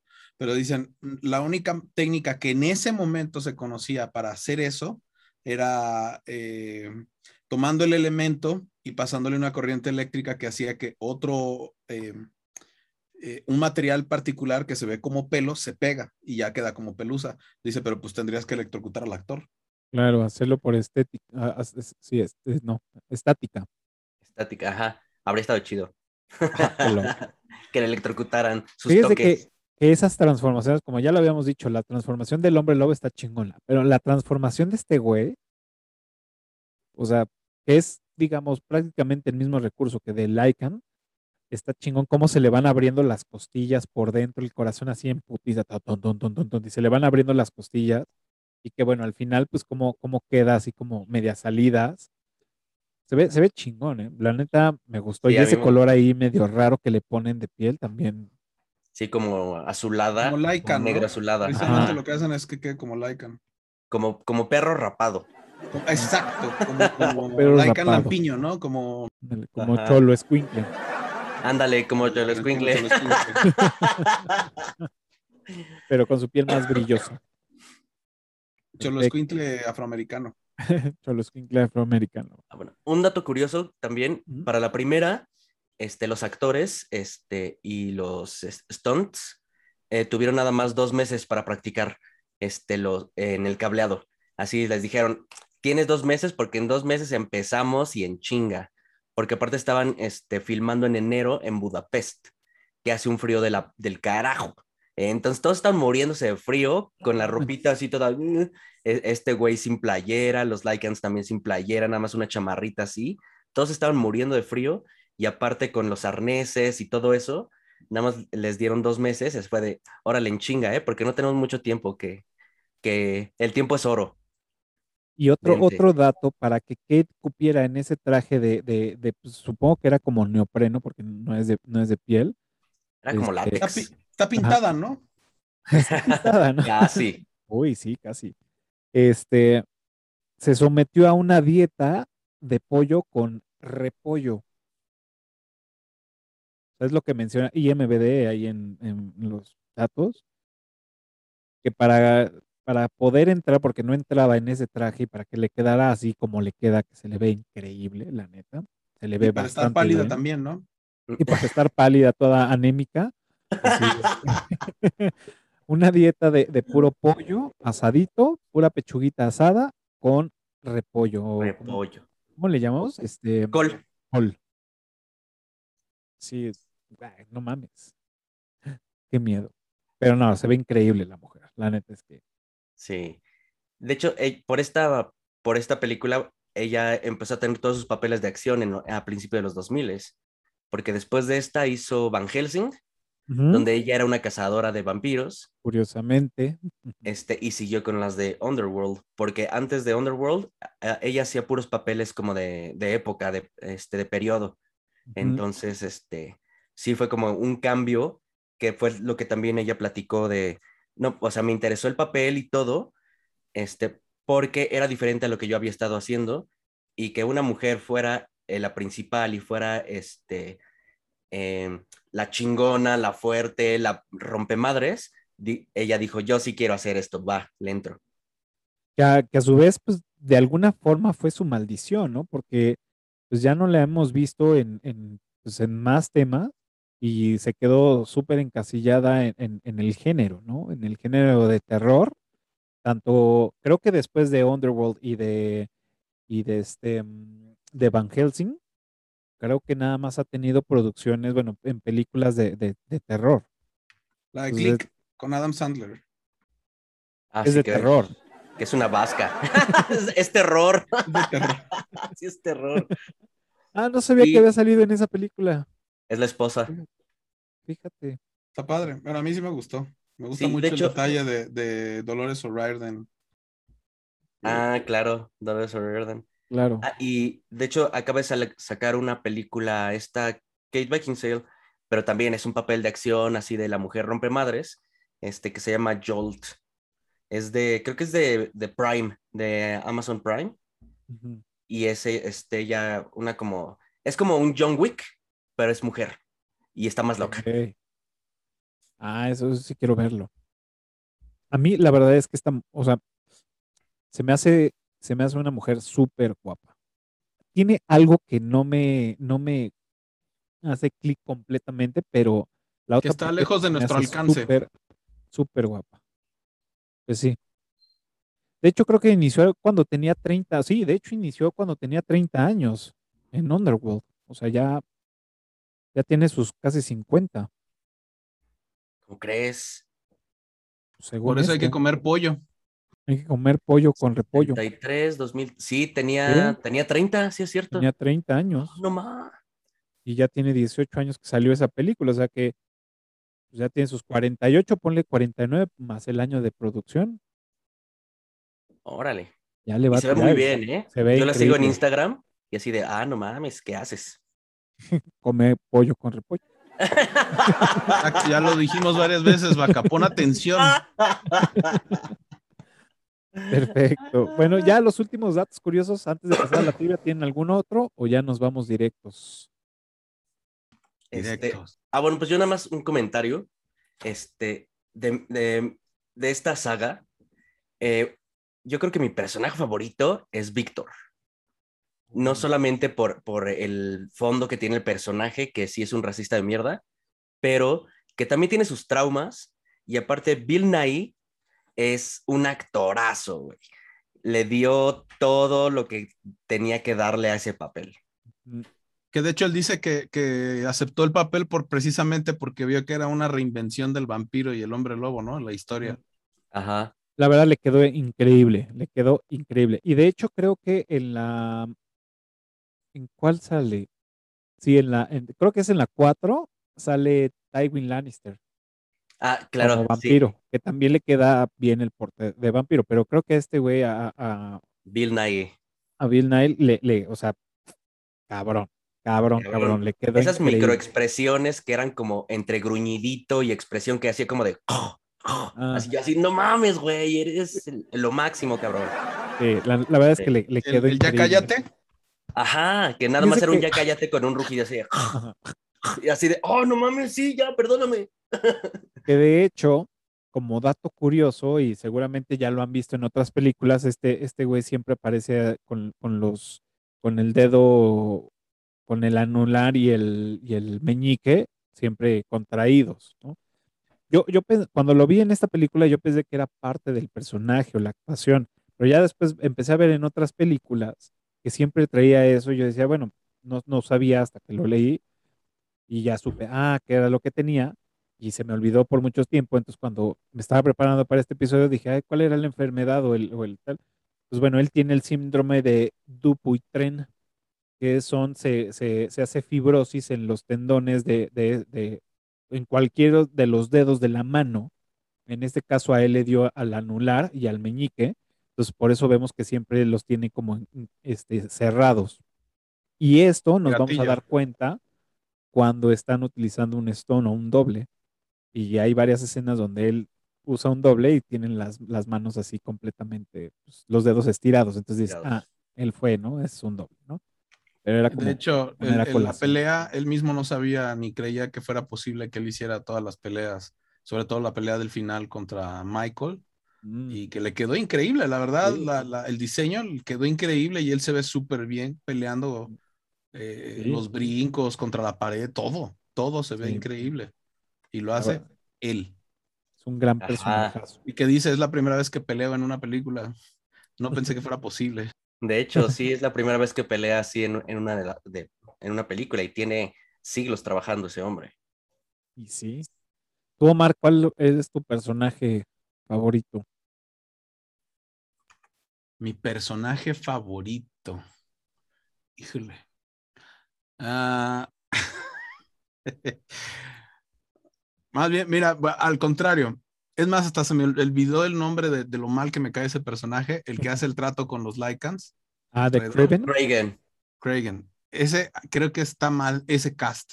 O sea, no le queda el papel, creo que no, no parece enojado, lo hace muy mal o en comparación con todos los que tiene alrededor quedó muy chiquito. Entonces, y de ahí... Yo creo que fue la este, segunda. Y yo de ahí, Víctor. Víctor está cabrón. Cabrón. Nada más, ni, no lo has visto y ya te da miedo nada más por su ataúd. Sí, güey, no mames. Ah, están chingoncísimas sus ataúdes.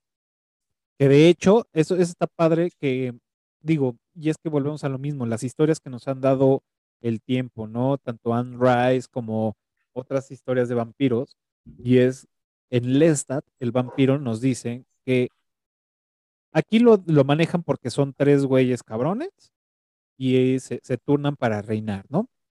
Entonces entran en letargo para que uno esté reinando y los otros estuvieran durmiendo. En Anne Rice, los vampiros entran en letargo para no volverse locos. Entonces se meten, se entierran, bueno, en ese caso no se meten en un ataúd, se entierran para que, para, pues obviamente quedarse, pero siguen absorbiendo como lo que va pasando en el, en el exterior, en su entorno, sin abrumarse tanto, vamos, ¿no? Entonces, como vivirlo. Entonces, en lugar de vivirlo, nada más como se van empapando, entienden como lo básico, digamos, y ya cuando salen de su letargo, ya empiezan a, a cachar otra vez toda esa información. Entonces dicen que es necesario que entren en letargo para no volverse locos. Por eso hay un personaje en las novelas de Anne Rice, que una de las vampiras está loca porque nunca ha entrado en letargo.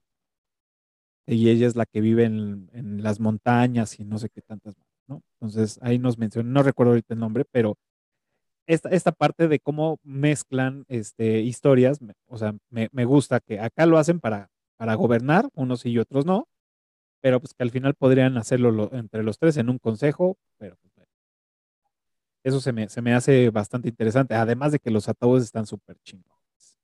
Sí, Súper, toda esa como tecnología antigua ajá. que, que es con giros y engranes y, y eso me fascinó porque aparte con es tallado con símbolos y cada uno tenía su símbolo. Este, el de Marcus tenía una M, el de Víctor una. B y este y el de esta Amelia. Amelia tenía una A. ajá. Entonces, eso estaba bien chingón.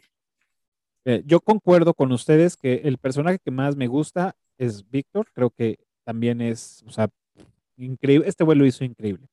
Y en segundo, alguien que me da mucha curiosidad, que ni siquiera habla o hace como dos palabras, es Amelia. Pero Amelia en la en la 2.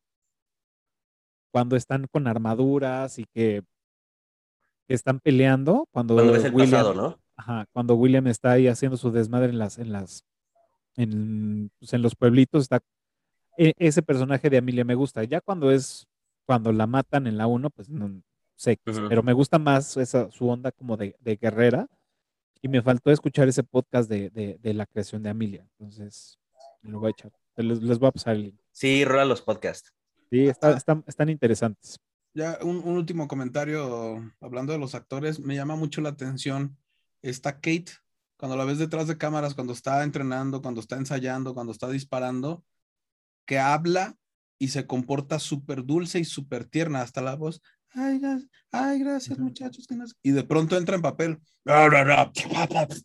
No, es así se transforma. ¿Qué actriz? ¿Qué actriz? Porque todo el tiempo siendo ella, ella verdad, de verdad, es dulce, es tierna, es amable, no levanta la voz. En cambio, se convierte en Celine. Es Uf, una la rompemadres. Todo. no, sí, y toda sexosa y este, sexy, todo, todo. Sí, porque eso también está padre que eh, tomaron, este, bueno, es que siempre, creo que todas las historias de vampiros, los vampiros son como tentadores, son sexys, es como lo que a- atrae a la presa, ¿no? Y en esta se fueron eh, a lo gótico, pero los vampiros tenían así como cierta elegancia y cuando ves a, a todo el consejo de vampiros y todo, sí tienen como cierta sexualidad que dices, muérdeme aquí, órale. Y ahora, otra cosa, otra cosa, ahora que mencionas eso me acordé, y es otra cosa que mencionan tanto en Anne Rice como en otras películas y en otras historias es, sabemos cuáles son las, las de, eh, un vampiro se muere con la luz del sol, con las estacas, este, con el fuego, si los decapitan o si se toman sangre de muertos. Y aquí, cuando llegan a la que la, que- es otra pregunta que tengo aquí, ah, pero vamos por partes. Es, están en la fiesta o están en la reunión y están sirviendo copas con sangre. Ahí ya la sangre, pues ya, ya está fría, ¿no? Que era algo que les disgustaba a los vampiros, este, cuando una, cuando se enfría muy rápido y ya no la pueden beber. Entonces, también era así como de, "Mm, no lo sé, con- contando con otras historias. ¿Qué pasó, Omar? Ya está, cierra los ojos, capaz. No, no, no, no, no, está bien. Puta madre este güey otra vez. Ajá. ¿Para qué lo invité? Exacto, ¿no? ¿Para qué lo traje? güey? Si, si ya sabes cómo soy. Mira, Ah, no, ella, ella misma se lo dice, Celine se lo dice a, a Michael, no toman sangre. Lo que lo, tienen una empresa de químicos que hace Ajá. un plasma sintético. Sí, ya Y eso es, lo que le, eso es lo que le dice el Craven o el, Claro, el vampiro plasma. mal hecho. Se lo dice a ella, le dice, ni, ni Víctor es el único que, como todos los Víctors, es el único que no sigue las reglas. güey. Claro, cierto, estaban con el tema de los... A mí no me quedó muy claro, evidentemente, que, que nada más estuvieran tomando plasma. Yo creí que lo usaban para momentos en apuros y usaban el plasma para echárselas ahí. Sí, pero de hecho, no, no sabía que era como ya un modus vivendi de decir, ah, bueno, ya no matamos humanos o animales. De hecho, ese es la, el otro pretexto de que, de que los vampiros modernos odian a los Lycans, que supone que ellos siguen siendo salvajes y se comen a los humanos. Y de hecho sí le dice Celine cuando está con Michael, que le dice, toma, porque necesitas beber sangre. Este, ella le explica lo del plasma, no sé qué, que hicieron plasma sintético, pero lo que tenían ahí era ya sangre clonada, que es lo que le- él le dice, esto es sangre clonada. Y, ah, sí, órale, sí, sí lo es. Y pues, o sea, entrando al tema de la, de la sangre del muerto, pues no es una sangre de un muerto, porque la sangre del muerto se empieza a coagular y este, y ya, o sea, ya no, ya no fluye, ya también los, este, las células, las células empiezan a echarse a perder y no sé qué, y es diferente a, por ejemplo, si le sacas la sangre a alguien vivo, esa sangre la puedes refrigerar, la sacas y se la puedes, este, eh, hacer una a transfusión a alguien vivo. Entonces es lo que están haciendo. Entonces no la sacan de un muerto, sino de un vivo. Entonces pues la Claro. sangre sigue con, con las propiedades necesarias para seguir viviendo. Claro. Ay, cafa. Oh, perdón, ustedes disculpen. es que son muchos, muchos temas, güey. ¿no? Sí, sí, sí, pues, Y, y si no han visto, les recomiendo muchísimo la de Drácula de Netflix. sí. La serie. O Primerita, la del... la serie o La serie, la de seis capítulos. Ah, no Sí, la he sí. visto, pero está en mi lista. Sí, esta está buena, ¿eh? Me gustó, me gustó. Me la eché el año pasado y sí, está, está interesante. Que le voy a dar una oportunidad.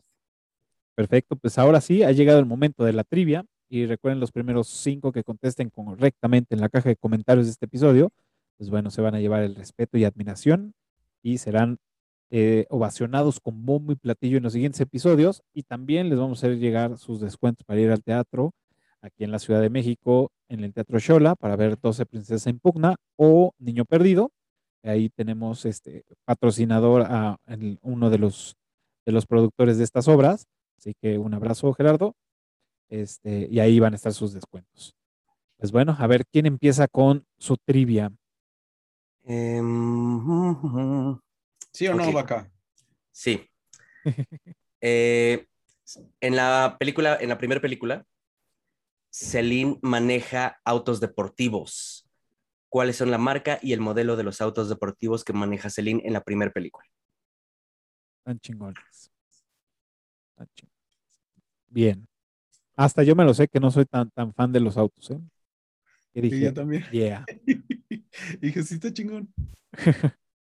¿Cuál es toda la información que encuentran en la base de datos de Michael cuando lo encuentran? Ok.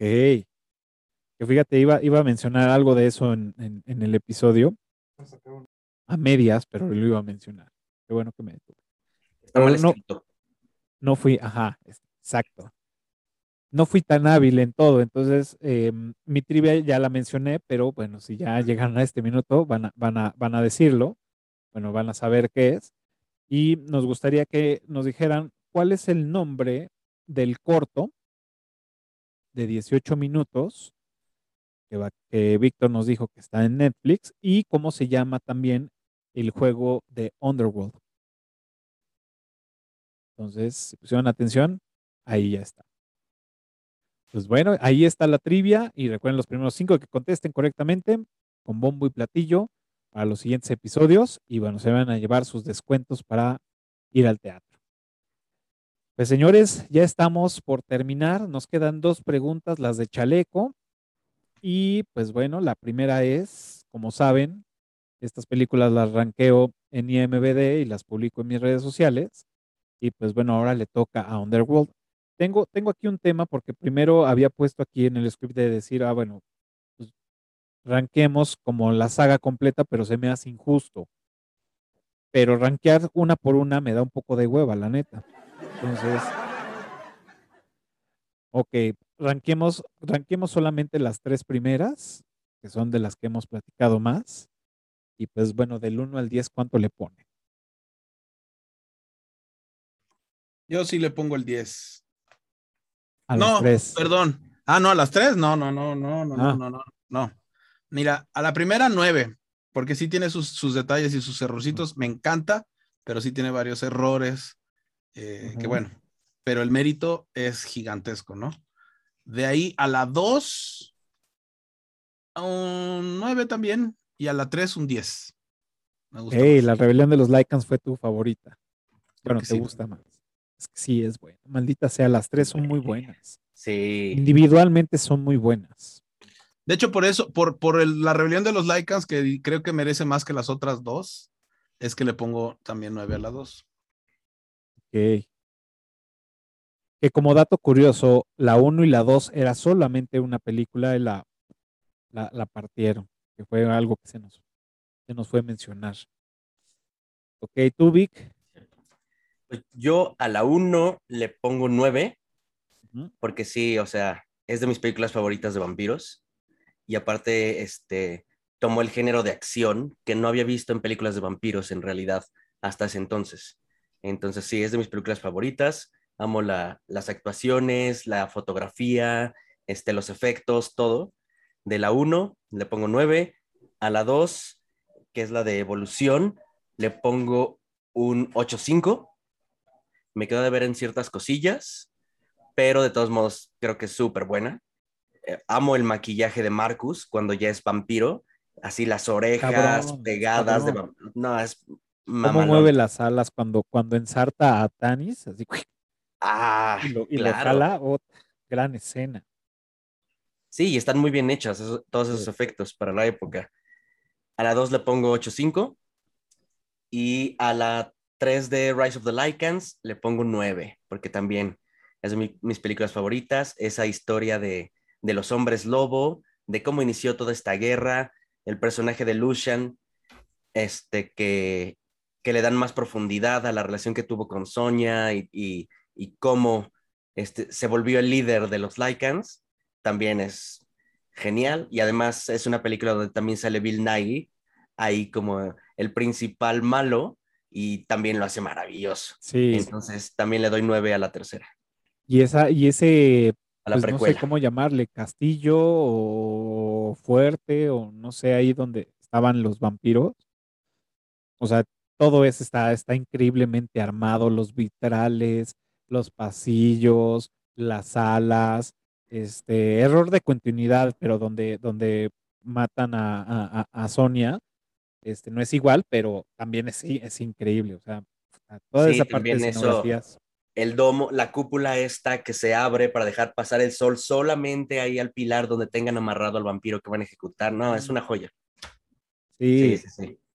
yo, híjole, yo sí le voy a dar su, su 9 a las 3 así de, de corridito, aunque sí tienen su, su- sus- sus huecos, pero voy a hacer que no los veo, porque sí cumplen. La 1 por ser innovadora, por ser este, algo nuevo de un refresh al género.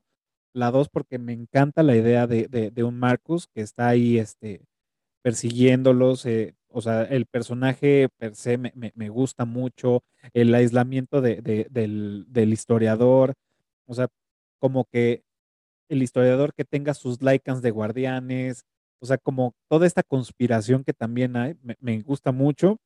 La 3, pues obviamente el origen de los Lycans, bueno, el- el- el renacer, el ascenso de los Lycans me, gusta un chingo. Este, la verdad es que, híjole, es, es, es difícil, es difícil no darles este, una, una calificación alta. Pues por eso yo creo que sí les doy su, su 9 parejo, porque lo hicieron bastante bien. Perfecto. Pues ya está. Y la última pregunta, que es la recomendación de la semana, para que nos pongamos a ver más y, y- y ver este, más, más televisión en lugar de ser más productivos. Eh, ¿Cuáles son las recomendaciones que tienen para esta semana y en qué plataforma? Porque a la verga la, reproducti- la La productividad. La productividad que se vaya a la verga. están Este, viendo. Tú primero. Yo, este, bueno, continuando con el tema de, de vampiros, yo les voy a recomendar este, What We Do in the Shadows, la serie. Ok. No, la, la película también es una joya. Es un mockumentary, entonces es totalmente comedia.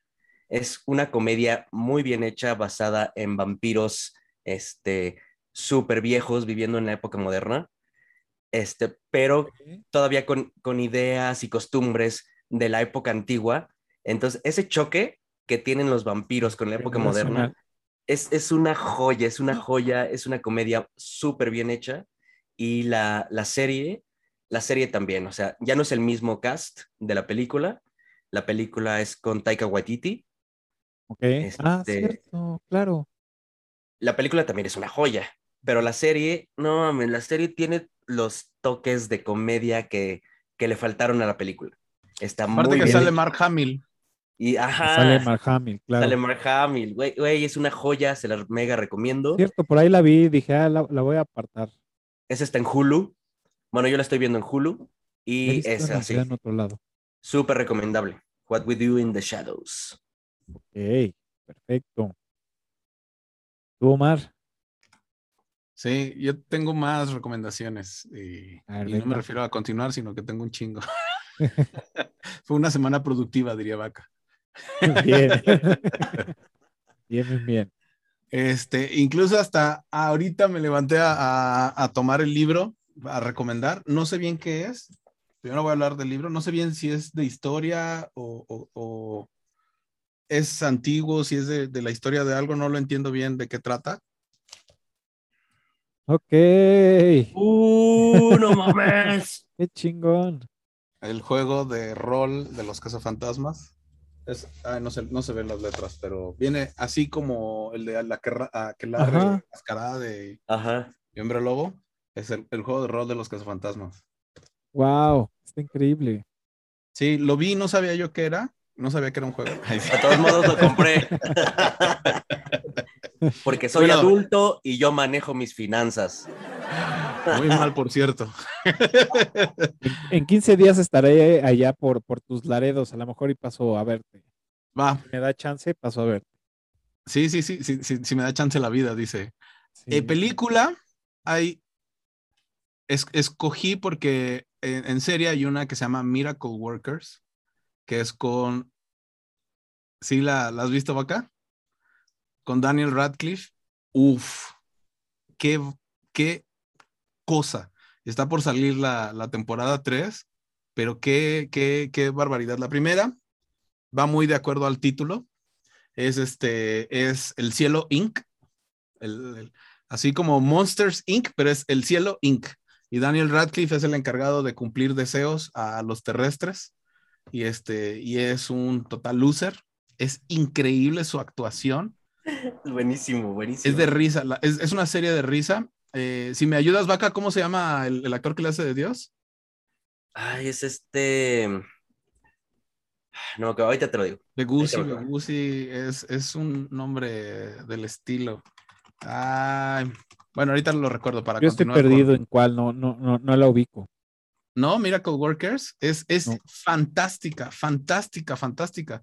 Ya va a Steve Buscemi, es el, el- Steve Buscemi, claro. el que sí. le hace de Dios.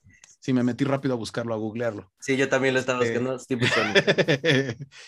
Eh, él le hace de Dios y es fantástica la mancuerna que hacen. Y trata la primera temporada de que Dios dice que ya está cansado y va a chingar a su madre la tierra. Va a hacer otra cosa ahora, quiere hacer un restaurante. Y, y la idea está fantástica porque haz de cuenta que eh, eh, el Dios que te plantea no es el ser todopoderoso, o al menos lo es para los seres de la tierra, pero Dios tiene que ir con sus papás que son millonarios para que le presten dinero para hacer otro proyecto ahora porque ya está harto de esa madre. Y sus hermanos, los hermanos de Dios, se burlan de él porque es un idiota que no sabe ni planear las cosas. Dice, es que agarró y hizo un planeta donde vive gente supuestamente civilizada que caga por todos lados. Muy buena. ¿Y eso en dónde, dónde la vemos? Esa está en HBO. Ok, Esa la está en. HBO. Ya, Sí. ya me la vendiste. Sí, y, y qué bueno que, que ya me interrumpiste, si no sigo diciendo más y más porque no puedo olvidarla. Eso solo es la primera temporada. La segunda temporada es el mismo cast, exactamente el mismo cast, pero de hecho agre- agregan más actores, pero ahora es en la época medieval y todos, este, el, el Daniel Radcliffe ahora es un príncipe, o sea, ya no tiene nada que ver con la primera temporada. Van cambiando las historias, cambia completamente todo, pero se sigue llamando Miracle Workers, las épocas oscuras, y ya va a salir ahorita la tercera temporada. O sea, va en, en chinga, van haciéndola, se ve que les encantó. Entonces, por recomendar esta de Miracle Workers, que sí es para morirse de la risa, me acordé de otras películas de Daniel Radcliffe que se puede dar el lujo de hacer cosas experimentales porque pues no tiene que ha- hacerse de una carrera, ¿no? ya todos saben quién es. Claro. Entonces, una comedia ligera, romántica, que se llama What If, es, hay que ponerle atención porque es un sarcasmo rapidísimo. un- un- ¿La de Renée Zellweger? No, no, no, no, no, no, no. Ah, no, ese es drama. Ya, Una que se llama... o- editen o- esto. Otra, otra que es de, de un humor negro, pero también existencial, que se llama Swiss Army Man, donde Daniel Radcliffe la hace de un cadáver, Es buenísima, es una Ah, película. claro, ya, ¿sí? es así. Y una nueva que se llama Guns Akimbo, donde él es un troll de internet y un día trolea a la persona inadecuada, se meten a su casa y le clavan a las manos unas pistolas. Y tiene, tiene solo, ah, y, y le pagan a una asesina para que lo mate. Entonces entra en un juego que él no quería y tiene las pistolas y la están persiguiendo y pues no, eh, está en bata, en calzones y así va corriendo por la ciudad. Los policías le disparan porque es un güey que no suelta las armas por más que le gritan que las suelte. Y él grita, no puedo. Las tiene clavadas las, las pistolas en las manos. Sí, es, es, es graciosa esa película. Es, es, es de mucha adrenalina, mucha, mucha adrenalina.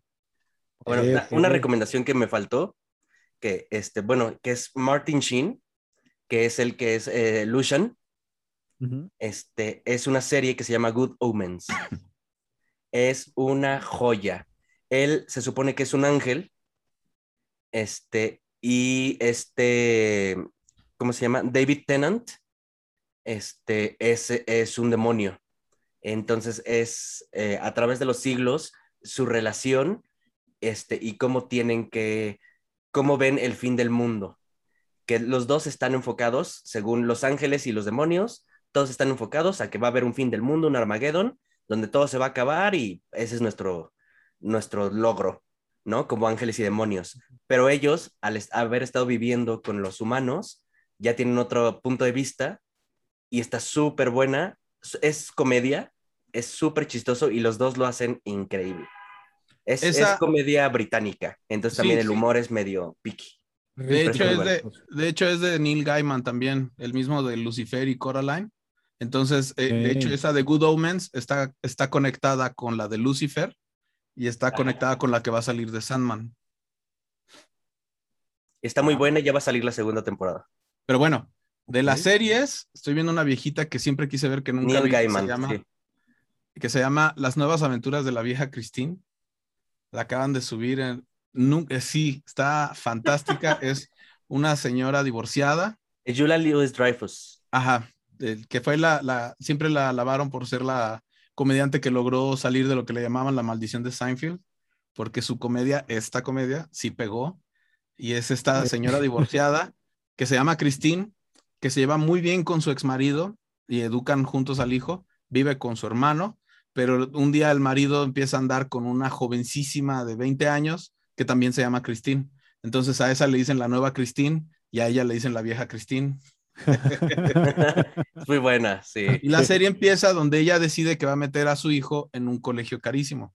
Entonces es una mamá divorciada que apenas si le alcanza el dinero para mantener ahí al hijo y las, las mamás que son unas bitches de, de las otras mamás de ahí de la escuela se burlan de ella, le hacen la vida imposible, a cada rato le piden dinero y pues hacen mil y una pendejadas para mantener ese estatus. Muy cagada, sí. Pero bueno, de ahí eh, van esas dos. De ahí, The Nevers. Está fantástica. Es ya la vi. es victoriana. Es también de Women Power, pero muy bien hecho. Se, supone que hay un momento, eh, me parece que en Inglaterra, donde cierta, hay, pasa un cometa y va dejando ceniza y a los que les cae la ceniza les da poderes. Entonces los empiezan a, rezagar y hacen un grupo de refugiados donde están todos ellos, pero están tratando de mantener eh, políticas eh, entre el resto del mundo y ellos que tienen poderes porque no saben ni siquiera por qué tienen poderes. Parece ser que la líder sí lo sabe. Y bueno, ya no digo más, está increíble, increíble. Se, se ve que no cuesta tres pesos cada capítulo, ¿sí? Y por último, una que se llama The Watch. Watch. The ¿Y la Watch. de The Nevers en dónde? En HBO. Y las anteriores, la nueva y Christine también está en HBO. Ok. Sí. La vez pasada te di puros de Netflix porque estábamos viendo de- lo de Big Mouth. La de The Watch es una especie de fantasía punk, comedia, rarísima, es algo súper surreal, súper surreal. Haz de cuenta que el The Watch trata de un policía que está a punto de morir y la muerte habla con él y le dice, no, pero es que todavía no te toca. Entonces regresa a un punto en particular donde muere su amigo, pero en ese mundo, por ejemplo, acaba de llegar un enano que no es, eh, que es altísimo, es el más alto de todo el grupo, sí, pero porque resulta, y él no lo sabe, que es adoptado. Entonces, va, lle- llega y es policía con ellos y le dice, oye, ¿por qué acabamos de dejar que ese tipo le robe a la ancianita la bolsa? Le dice, ah, es que él tiene licencia de ladrón. De hecho, de hecho, le dejó su recibo a la señora.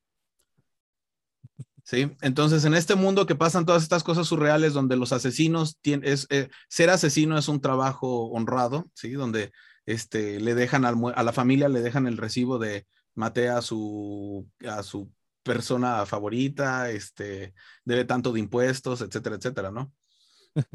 Ocurren cosas muy extrañas al punto de que hay una parte donde ellos deciden formar una banda, todos los policías deciden formar una banda y llega la muerte y quiere tocar con ellos porque tanto tiempo de estar solas se le han ocurrido muchas cosas. que tenía en la mano? Un reloj de arena gigante y de ahí lo convirtió en instrumento.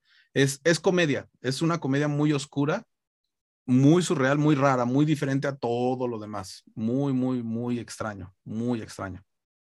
Ok. Eh, eh, sí, sí es esa. Sí, sí, sí, sí es esa. Va, va, va, hay que anotarlas. No, pues sí, el mundo donde una viven semana se muy, muy, parece- muy productiva. El mundo haz de cuenta que es el de Mad Max, donde todos estos viven, todos estos seres fantásticos. Opa. Ahí está. Te diría que las Sí, anoté, productiva. mejor cuando esté editando, ahí las voy, las voy marcando en las plataformas. Pues digo, yo, yo tengo poco, realmente fue una semana poco productiva. ¿Qué pasó, Este, Cafa? Híjole, ya sabes, distracciones como la chamba y así, que bueno, uno, a uno lo distraen de lo, de lo verdadero bueno. Sí, apenas pude ver Underworld y nada más me pude ver las tres, pero ya, ya terminé Misa de Medianoche, me faltaba un episodio, ya la terminé, recomendable, sí es algo interesante, o sea, estoy todavía procesándola, me gustó, sí espero una segunda, una segunda temporada, este, aunque no sé si la vayan a sacar, pero creo que estaría bueno. Estás en mute. No creo porque esta sí es este miniserie. Claro, exacto, es miniserie. Bueno, pero también cierra bien. Cierra bien. Me gustaría que hubiera una segunda, sí. Y este, estoy retomando porque hace poco acaban de liberar la tercera temporada de Narcos México. Entonces, me gusta mucho el género de, de, de- de- de narcos, narco, narcocomedias, narcoseries y narcopelículas. Me, me gusta mucho. Y pues bueno, ahora que ya salió la 3, porque estoy, estoy esperando que salga ya la historia del Chapo, entonces pues bueno, ahorita la, la estoy viendo. Y ya ha sido lo, lo único que, que he visto esta semana, ya ni siquiera Sailor Moon, hemos, no hemos tenido chance de retomar a Sailor Moon como, como todos los fines de Uy. Ahí la tenemos pendiente. Este, y, y ya, sí, realmente sí, he estado, he estado poco productivo Muy mal, señor, muy mal. y ya lo sé, espero esta semana reivindicarme y que bueno, esta semana tengo que estar este pues más, más activo porque se viene un episodio bueno para la siguiente semana, pero ahorita que lleguemos a esa parte, ya les diremos que. Pues bueno, pues ahí están las recomendaciones, espero este se puedan animar por alguna, bueno, eh, mi semana de noche en Netflix y Narcos México también está en Netflix porque como buen talk, pues veo un, un- un una empresa de streaming, termino de ver esa, sigo con otra y después con otra para poder darles la vuelta y poder este, aprovechar lo que estoy pagando de cada una de No ellas. debe ser. ¿no? Yo Poder. Yo aprovechar todas, el- las estoy pagando todas, veo de todas un poco, ¿no? Exacto. Ah, Me, me costó trabajo conseguir esos passwords. Lo que tuve que hacer por esos passwords. No sé cuándo los pierda. Exacto. Pues bueno, señores, pues ya estamos ahora sí, llegamos al final de este episodio. Eh, muchas gracias por venir. Y pues bueno, es el momento en que ahora sí nos va a dar tiempo de que ustedes se despidan y que den sus comerciales, redes sociales y todo. Este, y pues bueno, adelante. Este es su momento. Ok. Yo agradezco nuevamente la invitación, Cafa. Siempre me la paso súper chingón aquí.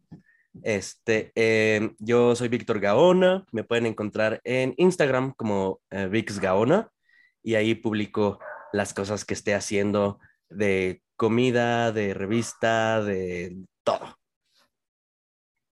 Perfecto, muchas gracias, Vic, por venir. A ti. Eh, yo soy Omar. En las redes sociales eh, hablo un poco de entre inteligencia artificial. Por ahí tengo algo de NFT. Me aviento unos covers. Si no les gusta, no lo vean nada más. Nada más le dan next. Eh, y me encuentran tal cual como Omar López Rincón, ¿sí? En, en Instagram, en YouTube, en Facebook, en donde gusten.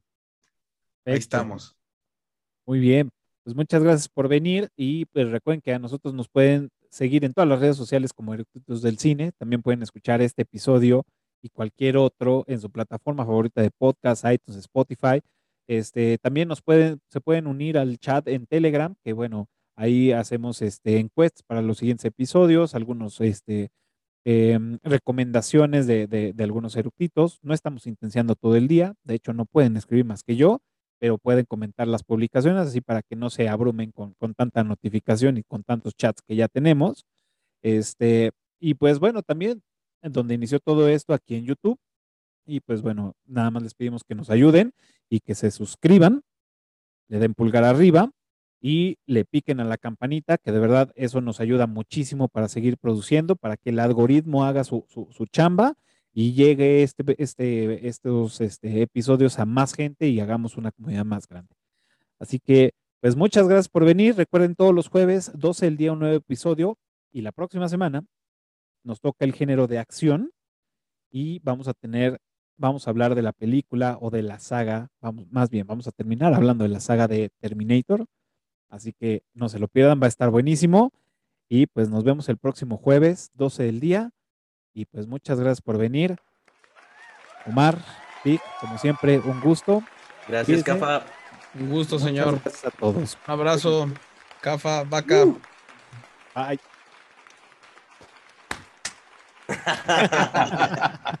A huevo. A huevo. Ahora sí, tengo que ir al baño.